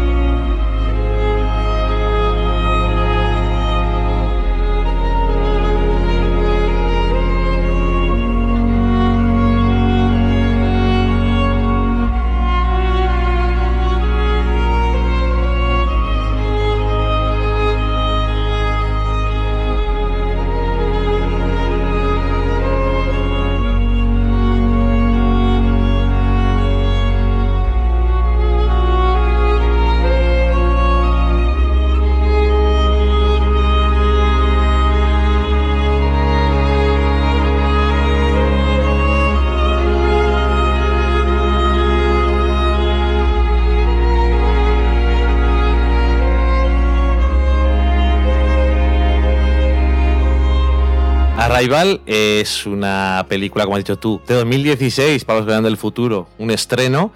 Eh, está dirigida por Denis Villeneuve, que mm, ha tenido el año pasado una película que ha sonado bastante en los Oscars, pero que al final no tuvo suerte, ni fue nominada, que fue Sicario, y tenía otras películas anteriormente. Enemy, y Prisoners. Muy bien, todas películas de una Palabra. una palabra suficiente, no necesitamos nada más. Y en este caso es una película que eh, tiene guion de Eric Heiser, que está basada en un relato corto que se llama Story of Your Life de Ted Chiang. Es un relato corto, ¿no? Sí, se lee en media hora. Que te lo has leído tú, por cierto, y te lo leíste antes, Antes. de ver la película, lo Sí. cual puede o no servir para algo cuando expresemos nuestras opiniones. Realmente creo que tampoco demasiado. No. Está protagonizada por Amy Adams. También sale otra gente. La como- prima de Tara. Exactamente. Ahí es donde todos la conocimos. Todos los que veíamos Buffy. Mm. Eh, y también sale Jeremy Reiner y Forrest Whitaker y alguna otra persona por ahí, pero realmente eh, la protagonista es Amy Adams. Y la película, sin, sin contar demasiado el argumento y eso, podemos decir lo que todo el mundo sabe, es una película en la que de repente llegan a la Tierra eh, unas naves extraterrestres y bueno, eh, los militares reclutarán la ayuda de una mujer que es Amy Adams y que es una eh, profesora en la Universidad de Lingüística y una especialista a la que ya han acudido en otras ocasiones para hacer traducciones de, de Farsi, por ejemplo, comentaban. Y eh, pues nada, eh, a partir de ahí eh, vemos la interacción entre los humanos y los visitantes. V, los visitantes. Socorro. La película, antes de ir a verla, yo había leído, oído gente, oh, esto es lo mejor del año, esto es una patochada, o que ir a ver esto. Em, cuando se terminó la película, creo que nos dimos cuenta de que estábamos en el grupo de... No, no sé si esto es lo mejor del año, pero esto está muy bien. Esto nos interesa. De hecho, eh, todavía estoy teorizando sobre el asunto, que porque no lo sé, pero eh, tuvo para mí, o en mi caso, un impacto emocional bastante potente E inesperado. e inesperado. No le quiero quitar ningún tipo de mérito a la película, pero creo que además tiene importancia que estuviéramos en el cine y eh, te envuelve el sonido y la imagen es más grande y todo eso. Pero, como tú bien me decías después, no le quites méritos a la película y no se los voy a quitar. Tampoco se los voy a quitar a Amy Adams, porque creo que tiene un papelón. No sé si nominarán a Rival como una de las películas en los Oscar. Me gustaría, así en tengo los una, Globos de Oro no ha entrado. pues allá cada cual con sus cosas. Esta es una de las veces en las que más hemos hablado de una cosa antes de hablar aquí, pero como fue hace un par de días, pues tampoco está tan reciente, pero que no me gusta utilizar ciertas expresiones porque me parecen muy clichés y que aparte cuando las utiliza alguien me suenan como que es vaguería o lo- incapacidad. Es lo que va a sonar a quien lo escuche. Y es lo que va a sonar, por eso no me gusta utilizarlo. Eh, y es que me pareció una experiencia. Lo odio, pero Es que eso es lo que venden en el corte inglés y en la FNAC, que están los stands esos de regala experiencias y le regalas a ajá. alguien una cena en Castilla y León. Es En una Castilla experiencia de por, por qué tengo que ir hasta allí, pero bueno. ok. Eh, bueno, no sé. eh, el resumen es, personalmente, eh, me pareció una película que me afectó mucho. Me llegó... No, es que no sé si es tanto la historia, que también, sino todo lo que me transmitía en cada momento. Eh, creo que Amy Adams, que es la protagonista absoluta de la película, si no conectas de alguna forma con su historia, realmente apaga y vámonos. Y en mi caso, por lo visto, conecté muy profundamente porque llegué a, a emocionarme muchísimo. Cuando se acabó la película me quedé muy impactado y impactado... Conmovido. mm, sí, pero aparte impactado con mi propia Ah, reacción. como cuando te hace gracia tu propio chiste. Sí, pero en este caso no tenía nada que ver con nada que hubiera hecho yo, sino en la reacción de conmoverme, pero además que casi que se podía, que lo podía sentir físicamente. Y me pareció. Y de ahí por eso lo del término ta- que tanto odio de experiencia, pero por eso, porque sin tener sillas que se movían o ser en 3D ni nada, produjo una serie de sensaciones que podía sentir físicamente. Y me pareció eso muy, muy llamativo Qué intenso. ya una experiencia muy intensa. Y eh, que me llama la atención porque eh, mucha gente que comenta que tiene. No me entero de lo que pasa, o el final hace que toda la película sea una basura y cosas así. Trampa. Trampas y cartones. Eso lo diría nuestro gato, lo del cartón. Pero a mí personalmente, si le tuviera que poner algún pero a la película por ponérselo, y no es solamente porque sea un toca huevos que me gusta ponerle pegas a todo, no Una vez solamente dicho, pero porque es eh, va para apoyar lo que voy a decir. A ver. Si adolece de algo, es que al final del todo está demasiado explicado y no me hacía falta. Entonces a lo que voy es que si desde el principio estás metido en la película y en ningún momento te planteas nada de su argumento ni de la forma en la que te lo está contando, como me pasó a mí, estás libre para centrarte en un nivel más emocional. Y aunque intelectualmente me pareció una película muy interesante, realmente eso no fue una barrera para que me afectara de una forma emocional, que a veces hay cosas que Sí. Es muy fácil apreciar intelectualmente, Sí. pero luego realmente no, no te llegan Mm, al corazoncito. Mm. Y en este caso a mí me llegó de sobra, pero a lo que a lo que iba, por eso he dicho lo, de la- lo del pero o lo de la pega, entre comillas, porque tampoco es una cosa exagerada, es que me pareció casi extraño que la gente saliera de la como si la película fuera muy confusa. confusa Críptica. o críptica. Esa es la palabra que estaba buscando. Gracias, Valen. De nada. Doctor. Y a veces los doctores también somos humanos, tenemos que pedir ayuda. Eh, eso, que cuando ya había digerido la película y todo eso, dije, me empecé a plantear, ¿por qué la gente, qué es lo que no ha seguido la gente de la película? Creo O sea- que yo creo que el problema está precisamente en, en eso que s- explican de más y creo que entonces la gente al explicárselo tanto siente un vacío de hay algo que no he entendido. Creo que es- creo que incluso la película sí que tampoco es que lo explique demasiado. No, no, no, vamos a ver, que, que no es explícita ni nada, digo que simplemente que está clarísimo. Sí, Entonces, que me parecía como raro que hubiera alguien que saliera confuso de la película o diciendo, es una de esas películas que tienes que andar reviendo y no sé qué. Y yo, la primera vez que la he visto, he entendido, no solamente he entendido el argumento, sino he entendido qué es lo que quería hacer la película cuando me he parado a pensar en ella, porque realmente, inicialmente, no estaba pensando en la película, estaba en la película Hmm. y estaba eso, sintiendo lo que me quería transmitir y me ha parecido una historia que es una historia muy bonita sobre la humanidad,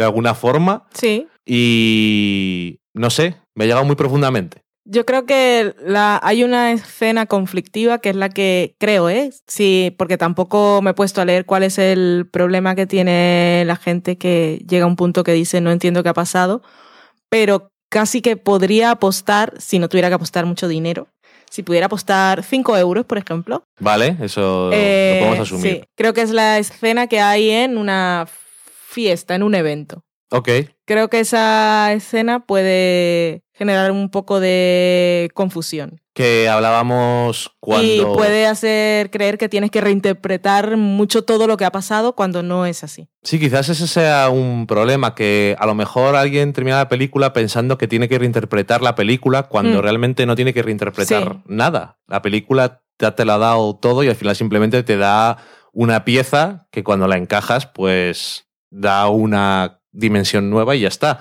Pero que digo que comentábamos cuando salimos, obviamente hablábamos con spoilers y todo, eh, que tú habías eh, leído est- este relato y esa escena No está en el relato, pero entendí o llegué a entender hablando contigo, que me gusta pensar en alto hablando contigo, perfectamente porque está ahí. Hmm. Y es realmente para mí parte de cómo hacerla, eh, cómo hacer que la película realmente tenga un final, Sí, de alguna forma. sí. Es que no sé. Eh, ahora sí que nos podemos poner muy crípticos y entramos en detalles y tal, pero di a ti qué te ha parecido y eso, aparte de reaccionar a lo que he dicho yo. Me gustó mucho. Yo quería, ya que tenía el, el libro de Ted Chan, La historia de mi vida, que se llama el, el relato este, le da título a, a esta colección de relatos. Lo tenía ahí desde hace tiempo, eh, ya que íbamos a ir al cine, dije, lo voy a leer yo antes y como nosotros esta sección la hacemos sin spoilers, así después de, de ver la película podemos, no sé, para tener cada uno un punto de vista diferente. Y dicho eso, que en realidad no afectó el visionado de, de la película, más allá de poder comentarte luego algunas curiosidades o cosas que no estaban. Sí, o hablar de cómo esta historia parece mucho más cinematográfica que Sí. de, no- de y que también me parece que está muy bien adaptada, que sobre el papel, si, si yo hubiese leído esto hace mucho tiempo y, y me hubiesen dicho, van a hacer una película, habría dicho, ¿cómo? No es que fuera lo más improbable, imposible y difícil de hacer, pero me, me parece complicado sobre el papel, así que creo que han hecho un buen trabajo. Y esa escena de la que hablábamos, de ese evento que hay al final, que está añadida, tal como tú decías, sí que sirve para darle, tal como tú dices, un final a, o un sentido a cosas que han ocurrido. Emocional también, no sí, sé. y, Y la idea de final y sentido, si habéis visto la película, tiene mucho sentido. Ahora que estamos hablando un poco críptico por, por la estructura de la historia. Oh, qué difícil es hablar así, tan crípticamente. Si en algún momento alguien dice, pues a mí tal, me gustaría que me dijerais spoilers, a lo mejor si el próximo, si la próxima semana el programa no es muy largo, podemos hacer al final del todo cinco minutos comentando cosas, que todo se ha dicho. Es complicado que fueran cinco minutos porque es un poco, da para mucho y al final nosotros estuvimos hablando y realmente no llegas a conclusiones de ciertas cosas de forma práctica, de cómo funciona de, de forma práctica en la película, pero realmente tampoco importa demasiado. No, y aparte te da para, para muchas conversaciones filosóficas. Eh, bueno, ahora hablando de, de lo que es ir a ver la película como tal, fuera de, de la historia en la que está basada, me gustó muchísimo y así como tú te sorprendiste por tu reacción al final, yo también me sorprendí porque tuve también un... me conmoví y me sorprendí cuando sentí las lágrimas caer sobre mi mejilla porque que ya conocía la historia. Yo en realidad pensaba que iba a ver la película sin... Yo, yo en realidad me senté en el cine a disfrutar de la película como película y también estaba teniendo una aproximación más intelectual. Ok.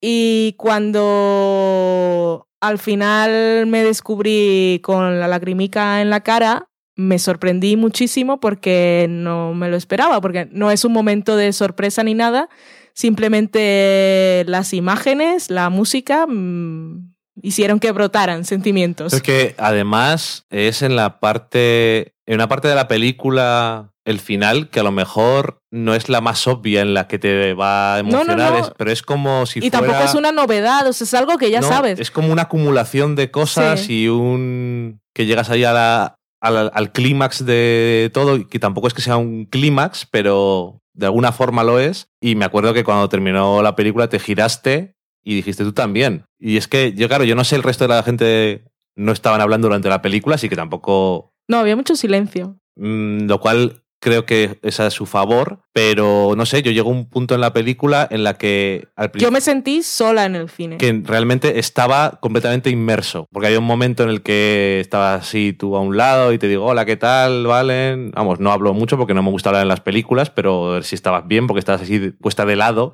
y era porque no veías si no. Sí. Pero a partir de otro momento no podías haber estado boca abajo que a lo mejor no me había dado cuenta. O sea, me quedé en una posición y cuando terminó la película me descubrí a mí mismo en esa posición y estaba como con los pelos como escarpias, como dicen, y, y realmente era como que decía, pero realmente ¿por qué? O sea, ¿qué es de todo esto? ¿Qué es lo que te ha, qué es lo que te ha hecho así? Por dentro. No lo sabía. Hmm. Y no sabía exactamente por qué había llegado a ese punto. Entonces llegué al momento en el que debía, era un- una cosa muy rara porque era como, ahora debo analizar intelectualmente por qué me he emocionado tanto. Y no es porque sea en plan de, tengo que descubrir por qué me he emocionado, eso no puede volver a ocurrir. Porque, sobre todo últimamente, no sé por qué, pero me emocionó bastante con las cosas.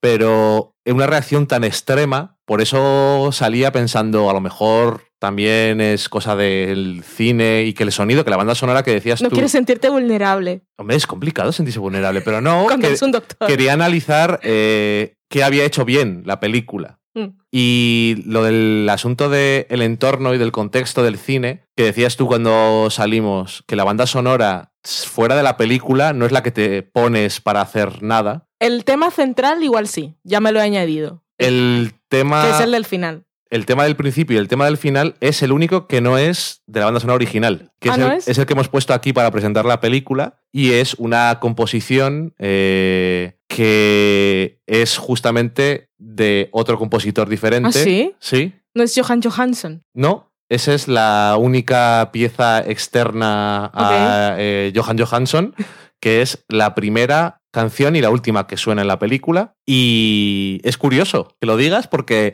hombre, es la pieza a lo mejor más tradicional, muy emocionante Sí. y muy bonita, pero que el resto de la película... Me parece muy apropiada, eso sí. No, también. El resto de la película tiene una música como muy... Es muy inquietante. ambiental, inquietante y con unos graves ahí muy mantenidos. Y pero, con de una, ruido. ti. pero de una forma que no distrae, No. sino que es como que eso te está metiendo. Es como si fuera otro lenguaje. Sí, Eso me parece muy, muy interesante. Bueno, y la película, aparte de ser muy, muy, eh, en nuestro caso por lo menos, que es lo que estamos hablando, eh, emocionante, emotiva y, y conmovedora, sorprendentemente, eh, es muy interesante en el buen sentido y se presta mucho a la conversación. También es una forma de explorar esto de el contacto con los extraterrestres diferentes. Creo que por eso de alguna manera la película también es original, en su caso el relato, y es eso de intentar no es como en Contact que tengo ahora porque he escuchado un podcast en el que Sí. las, relacionaban ambas y tiene muchos paralelismos, pero no es el caso. Ese es un podcast en el que siempre cogen una película de estreno y una película antigua Sí, que creen que tienen algún tipo de Sí. relación. Por ejemplo, iban a hacer eh, Moonlight y... In the Mood for Love me dejó, for Love. totalmente loca. Y yo qué sé, eh, un ejemplo así más mainstream, cuando salió eh, Civil War, creo, hicieron Iron Man. Mm. Eh, eso, películas de estreno relacionándolas con, uno, con otra película, de alguna forma están unidas. Se llama The Next Picture Show, el podcast del que estábamos hablando. En este caso hablaban de Contact, tenía la protagonista femenina y también encontraban un paralelismo con su coprotagonista masculino en las funciones que desempeñaban cada uno y el componente emocional que tenía para ellas y todo eso. Pero a lo que iba es que, así como en, en Contact y en muchas historias eh, está hablando de escuchamos los mensajes de los extraterrestres e intentamos encontrar patrones o ver si se están comunicando con nosotros. En este caso, los extraterrestres están aquí y la comunicación es directa. Y entonces es ver ese proceso de cómo podemos nosotros comunicarnos. O sea, nosotros tenemos un lenguaje, e- es otro idioma, pero ya no es como que voy yo y me pongo a hablar con un francés. es que es, es otro organismo. Y Sí, es una sí. forma totalmente diferente de interpretar el universo, con todas sus leyes. Y es mucho más complicado. Y luego la película tiene cosas fascinantes, como cuando em, los humanos entran a la nave, que hay otras leyes físicas ahí. Yo todavía intento que mi cerebro entienda cómo funcionaba la gravedad allí. Y, y me gusta porque eh, la película al principio se toma su tiempo. Sí. O sea, el inicio es lento y hay un proceso y van allí. Y, pero no es lento, pero no en el mal sentido. Simplemente quiero decir, bueno, lo que decía, que se toma su tiempo, no es aburrido ni nada. No, pero yo creo que eso además ayuda a que nos metamos dentro de la piel de la protagonista porque estamos experimentándolo a ese ritmo también Sí, y ver por qué la afecta o no la afecta una cosa. Y entonces luego, cuando vas más adelante, pues obviamente entrar en la nave ya no es un evento, ni para Sí, nosotros, ni para ella, que ya lo he hecho otras veces. Entonces creo que está muy bien, creo que el guion está muy bien sí, y la dirección de la película, el diseño de producción, todo, no sé, visualmente me, me gustó. Creo que tiene una buena idea para hacer visualmente eh, el tema de la comunicación de nuestros visitantes y que queda, queda muy chulo. Que imagino que estaba muy bien ya los cimientos en el, Sí. en la- el relato, pero que, claro, lo que te decía al principio, que es que es una cosa tan visual mm, que pese a que esté escrito y obviamente eh, uno piensa que su autor se lo habría imaginado de alguna forma, pero creo que en algunas cosas es tan visual la película que siempre, si hubiera leído eso, lo primero que hubiera pensado es, esto como no es una película. En vez de, o sea, cómo no ha vendido esto como un guion en vez de como un relato corto. Parece, parece, no sé, al final cuando lo ves como película te parece mentira que haya sido primero, Sí. aunque tú ya lo habías leído, pero Mm. no sé. Y también me parece súper importante la idea esa de la... Super me parece súper importante la idea de la importancia del lenguaje y cómo el lenguaje nos condiciona y Ujú. realmente determina la forma en la que vemos el mundo, que es algo que aquí hemos comentado varias veces y a un nivel eh, súper nada, súper nada académico, que eso ha quedado súper académico. de, bueno, que, que el lenguaje es política y, y- y- y te dice cómo ver, cómo interpretar el universo, cómo ubicarte en la sociedad y cómo ver a los demás. El lenguaje es poderoso. Es totalmente. Y en este caso, pues va un paso más allá. Y es que, bueno, hablan de una teoría que existe y es que el cerebro está condicionado para interpretar el mundo de acuerdo al lenguaje en el que piensa. En el relato, por ejemplo, eh, Luis, que es la, la narradora también allí, ponía un ejemplo de que ella tenía un amigo que tenía un hijo que era sordomudo y le decía que su hijo muchas veces pensaba en signos. Ujú. conocía el idioma, él no pensaba en las palabras, sino en signos. Y, y creo que todos hacemos todo es- eso de la misma manera. La forma en la que hablamos y en la que marcamos las, las situaciones y a las personas nos marca. Es que al final tampoco lo piensas porque es una cosa que tienes muy ya metida en la cabeza, pero tú cuando estás pensando es tu voz interior de alguna forma, aunque a veces no te detienes a pensar que es una voz, sino simplemente son conceptos y cosas y Mm. ya está. Está tan aut- automatizado que no tienes que pensar en ello, que con esto me está uniendo a Westworld también de alguna forma, pero lo dejamos ahí. Y al final es eso, que estás pensando de una forma diferente, incluso si piensas en un idioma dentro ya de los humanos. Hmm. No sé. O cosas así ahí yéndonos a nuestro terreno, esa cosa de que en español el neutro sea masculino. Eso viene, mm, viene de, de atrás y nos está marcando una forma de ver el mundo. Luego tenemos por ahí, creo que era, eso lo vimos en un, es que recuerdo ahora, eh, cuando volvíamos de Londres, en uno de esos periódicos gratuitos, había una noticia, ahora no recuerdo si era Dinamarca, bueno, era un país estos nórdicos, que decían que tenían el pronombre neutro. Y eso me parece una forma de ampliar la visión del mundo ya co- con una intención clara y eso de alguna forma te amplía las miras. Y es una cosa que en, en otros lenguajes no tenemos y que si nos lo dicen, dicen, ya, ya, ya vais con las invenciones, Ajá. eso no es natural. Ya. Pero bueno, que la película en sí, aparte de que te puedes quedar hablando ya mucho tiempo, creo que tiene un factor emocional. No sé, a, a mí me sigue sorprendiendo porque es una cosa con la que yo a nivel personal, Valentina, no me identifico. Pero pude, de alguna manera, mi cerebro durante la película también se adaptó a, a lo que me estaba contando. Y pude experimentar otras cosas. Y ya está. ¿Os ha gustado la película entonces? Eso parece. Ok. Pues ya está. Arrival, si no la habéis visto, ahí está. Que igual al final no se cuela en los Oscar y no es una de esas obligatorias, pero si podéis verla, os la recomendamos. No, obligatoria yo creo que es No digo que si no se cuela en los Oscar, no es esas obligatorias de que hay que ver en enero. para nosotros, dices. Ya habríamos Y mucha visto. gente también, también lo hace, eso de ver todas las películas yo, nominadas. yo recomiendo que la gente vea la película. Creo que es interesante que te guste o no, o no te guste la película y que luego pienses sobre ella y qué es lo que no te ha funcionado o qué te ha funcionado. En mi caso, que también me hizo pensar sobre eso. Y yo espero que os guste, francamente. Hmm. Pero Que luego la pones así, entonces también la gente va luego con el hype. Pero yo ya había escuchado y leído mucho hype. La gente que me había dicho que a la que había leído o escuchado que la película no les gustaba nada y que para que habían pagado por eso, no les tengo en alta estima, en su opinión. Que quede claro. No, si no os gusta, no quiere decir que vosotros no os tengan alta estima. Quiere decir que a la gente concreta. Entonces, a lo que voy es que, como había leído más opiniones positivas, yo ya iba con un poco de hype. Hmm. Y yo cuando vas con hype a, a ver una cosa, siempre vas con lo mismo. Y es que vas desengañado y vas diciendo, a ver qué mierdas os ha gustado tanto. Ya, para Y- llevar la contraria.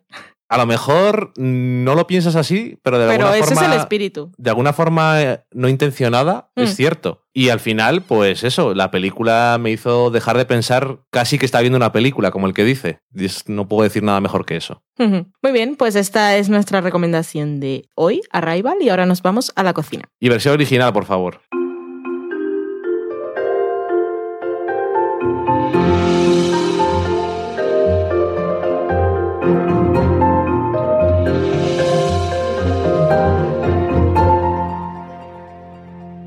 La receta de esta semana es un postre que no, hemos visto en la web de Directo al Paladar y nos ha parecido una buena recomendación para estos días de fiestas porque es un postre fácil de preparar que se parece a muchos que ya conocemos en las pastelerías, que son un poco así de, hoja, de láminas de hojaldre y cosas crocantitas con almendra y azúcar y crema o nata en medio que siempre están muy buenos y suelen estar en. Yo los, conocí en Barcelona y aquí también hay, suelen tener algunas diferencias, pero casi siempre están. Y en este caso decían que era una tarta árabe y para prepararlo es mucho más fácil porque no tenemos que trabajar con hojaldre, sino con obleas de pasta brick.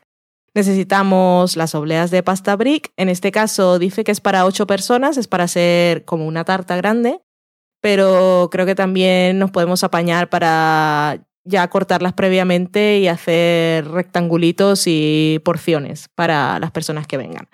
Pues eso, 8 personas, 10 obleas de pasta brick, aceite de girasol para freír, almendras laminadas para decorar, eso ya lo venden preparado en la sección de pastelería en los supers, azúcar glass para espolvorear por encima y luego necesitamos de relleno lo que queráis, o crema pastelera o nata montada crema pastelera, tenemos una receta muy buena en el libro El de la comida de Friends. También la venden preparada, hay que decirlo, en, botecitos de brick. Para hacer la tarta, lo que necesitamos es, si tenéis que preparar la crema pastelera por antelación, pues tenemos que empezar por ahí para que se enfríe antes de, de hacer el montaje. Ponemos en una sartén grande al fuego el aceite de girasol para que se caliente y luego vamos friendo las láminas de pasta brick. Hay que tener mucho cuidado porque la pasta brick es súper fina y se van a freír enseguida y no queremos que queden tostadas y con sabor quemado, así que Eso es. contad que son segundos casi. Si quedan sumergidas es un son poco tiempo y si tenéis que girarlas, pues segunditos por un lado y segunditos por el otro, que cojan un poco de color. Las sacamos sobre papel absorbente para que no tengan aceite y las dejamos enfriar. Y luego el montaje es muy fácil, es como hacer un mil hojas. Ponemos una lámina de la pasta brick, echamos eh, la crema pastelera o la nata montada, como la pasta brick es muy fina y la hemos freído y va a estar crujiente y se va a romper fácil, lo mejor es usar una manga pastelera para no hacer presión con una cuchara porque si no se va a romper. Ok.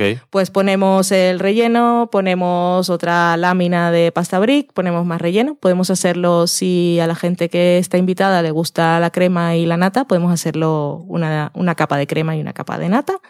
Y al final la última capa será de la pasta brick. Echamos las láminas de almendras que podemos tostarlas un poquito en el horno.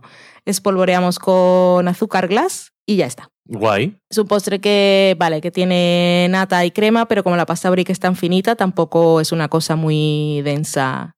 Y así, la textura crocantita de la pasta y la suavidad del relleno está muy bien. Y esa es nuestra recomendación de hoy en la cocina. Muy bien. Una receta de fiestas y nos vamos a la sobremesa.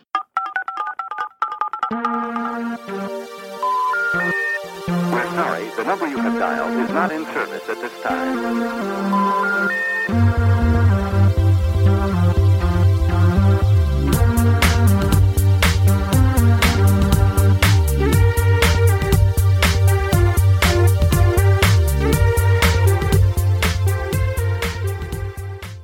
Hola Dani, Hola, ¿qué cuéntanos? ¿qué, qué pasa en la sobremesa? Pues voy a comentar lo que ha dicho la gente en Twitter. Empiezo con Jennifer, que es Jenny Jenny19, que dice: Soy muy fan del No hay sus mierdas porque yo opino lo mismo. Cuando hablábamos de, de Afer la semana pasada. No hay sus mierdas y no hay sus mierdas. No hay sus mierdas y Noah es un mierdas. Correcto. Que no es lo mismo. Pero sí, se complementa. Por cierto, decir que esta semana pasada estuvimos el viernes presentando el libro, el de la comida de Friends, en Madrid, en la librería La Sombra, y nos lo pasamos muy bien. Vino esta gente y todo. Sí, así que aprovechamos para saludar a Miguel y a Sonia, que aparte son los mejores anfitriones que tenemos en Madrid. También estuvieron por allí María, que ya la conocéis, que ha venido varias veces al podcast, que es Teletuiteando. Conocimos a Tibi Conchi, que es Conchi Cascajosa, que es una profesora, autora de libros, una eminencia y que aparte es encantadora y muy divertida. También se pasó por allí Lord Mirrandir, se pasó por allí también Pilar Baena. Y conocimos a Juan Olivares, que gracias a él tuvisteis esta temporada la sección dedicada a Westworld y que estaba justo como era puente de vacaciones allí en Madrid con Laurent y se acercó un momentito a la librería y aparte nos llevó un regalo que era una botella de tequila para beber como Alicia Florrick y yo me emocioné como si fuera una niña y me hubiesen dado una Barbie, supongo, cuando era pequeña. No una Aunque a mí lo que me gustaba tequila, era la, la, cosita, la casita corazón, que nunca tuve. Ok. Se la dieron a una ahí el vecina. resquemor. Sí. No como si eras una niña y te regalaron una botella de tequila, ¿no? No, aunque cuando era niña y hacíamos representaciones en el barrio que nos gustaba cantar y reunir a los padres el fin de semana, yo canté la tequilera, Ok. que fue un momento de gran orgullo para mi madre. Me llaman la tequilera porque me gusta el tequila. Socorro. Y también saludar, aunque probablemente no nos escuche, pero eh, Verónica, que fue con tres amigos y nos acordamos de su nombre porque a ella, cuando terminó la presentación, le regalaron el libro porque lo habían comprado en el crowdfunding y lo grabaron allí en directo. Así que. Y le hacía mucha ilusión porque además se notaba que le gustaba mucho Friends. Sí, claro, estábamos ahí, hacíamos preguntas de ¿cuál es tu episodio favorito? Y comenzó y no paraba. Sí, sí. Era que más participa. Ay, por cierto, también vino Marina de Yo Disparé JR y un montón de cosas más. Vaya tele, etcétera. Bueno, vino a la presentación, pero No, con ella la, el día la anterior. vimos. Y también conocimos a Jonathan Sark, que Sí. trabaja allí en la librería La Sombra. No pudimos hablar mucho con él, pues porque Estaba estaba, trabajando. trabajando. Y nosotros también. Y Daniel Roca que decía que estaba en Madrid y qué pena estar tan, tan cerca y estar tan lejos. Ay, tan no pudimos verlo. Eh, Carmen Moreno decía, que es Carmenia Moreno, decía, hemos ido hoy a Gijona al Festival de la Navidad y hemos comido todo tipo de turrones y carne con turrón. Súper rico. Nunca jamás había oído eso de carne con turrón. No lo había oído, no me sorprende y habrá que probarlo. Sí, desde luego. Andrés G. Mendoza, eh, le saludamos también porque nos decía, hoy en el periódico de Aragón, y nos sacaba una foto en el que salía un artículo eh, sobre nuestro libro, el de la comida de Friends, y también Kim, que es Creach, que nos enseñaba, es el mismo artículo, pero en el periódico de Cataluña. Y, y nada, que gracias por acordarse de nosotros y mandarnos las fotos. Sí que si no, no nos enteramos. No nos enteramos absolutamente de nada. Eh, Paco Redondo, que es Ufonet 2008, que ya lo comentamos que había hecho la semana pasada algunas cocinero. recetas. eh, aquí se había puesto a hacer los Pop Tarts. Le quedó muy bien la foto. Tenemos que haber puesto azúcar glass nosotros. Ya te digo. Y con eso ya hemos terminado con Twitter. Y también tenemos en Facebook un comentario de Estela Maris, Hola. que nos comenta desde Argentina, Ujú. Que decía, ¿qué final de temporada de Westworld?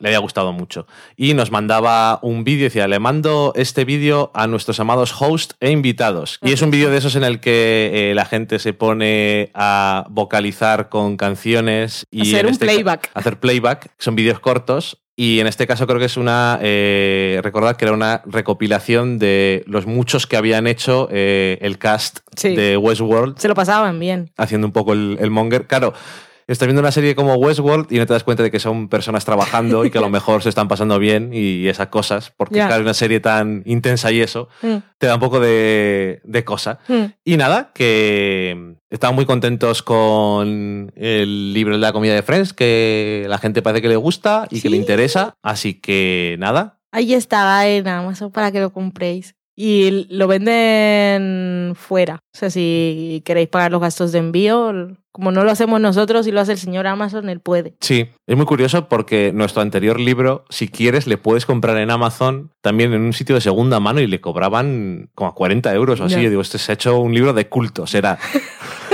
O este señor lo tiene y lo va a vender a ver si lo vende. Es en plan, a ver si me deshago de esta mierda. Pues ahí tenéis, os contamos, estamos en diciembre de 2016. La semana que viene, que es antes de Navidad, tenemos un programa que será el último del año. Así que aún, aún nos tenéis por ahí y no os podéis librar de nosotros. Es muy fácil también librarse de nosotros. Simplemente Sí. si estás suscrito, pues ignoras el programa y lo marcas como reproducido y si no, no lo descargas. Pero que seguiremos por ahí. Y luego en enero, a principios, en algún momento, será nuestro programa 200 y haremos nuestro especial Lo mejor del año 2016. Ujú. Así que ya nos veremos, escucharemos la siguiente semana, por lo que aún no tocan las cosas de fiestas y tal, que eso ya vendrá después. Ok. Así que por lo que queda de días hasta que nos volvamos a escuchar, pasadlo muy bien. Adiós. Adiós.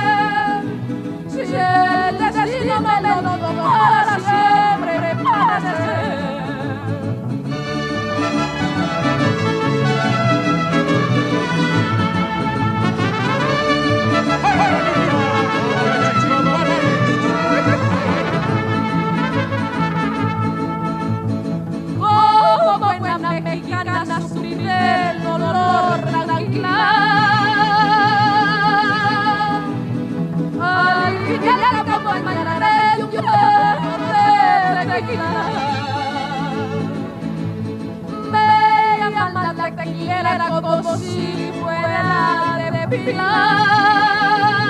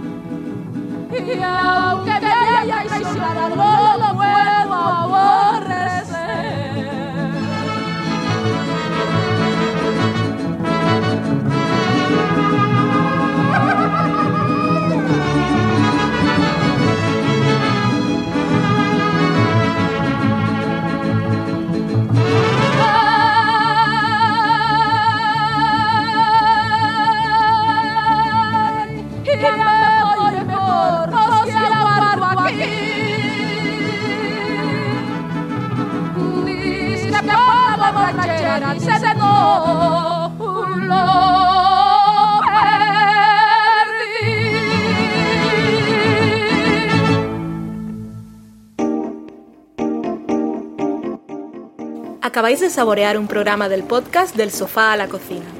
Para prepararlo hemos usado los siguientes ingredientes. Un Dani, una Valen y una licencia Creative Commons, reconocimiento no comercial, compartir igual.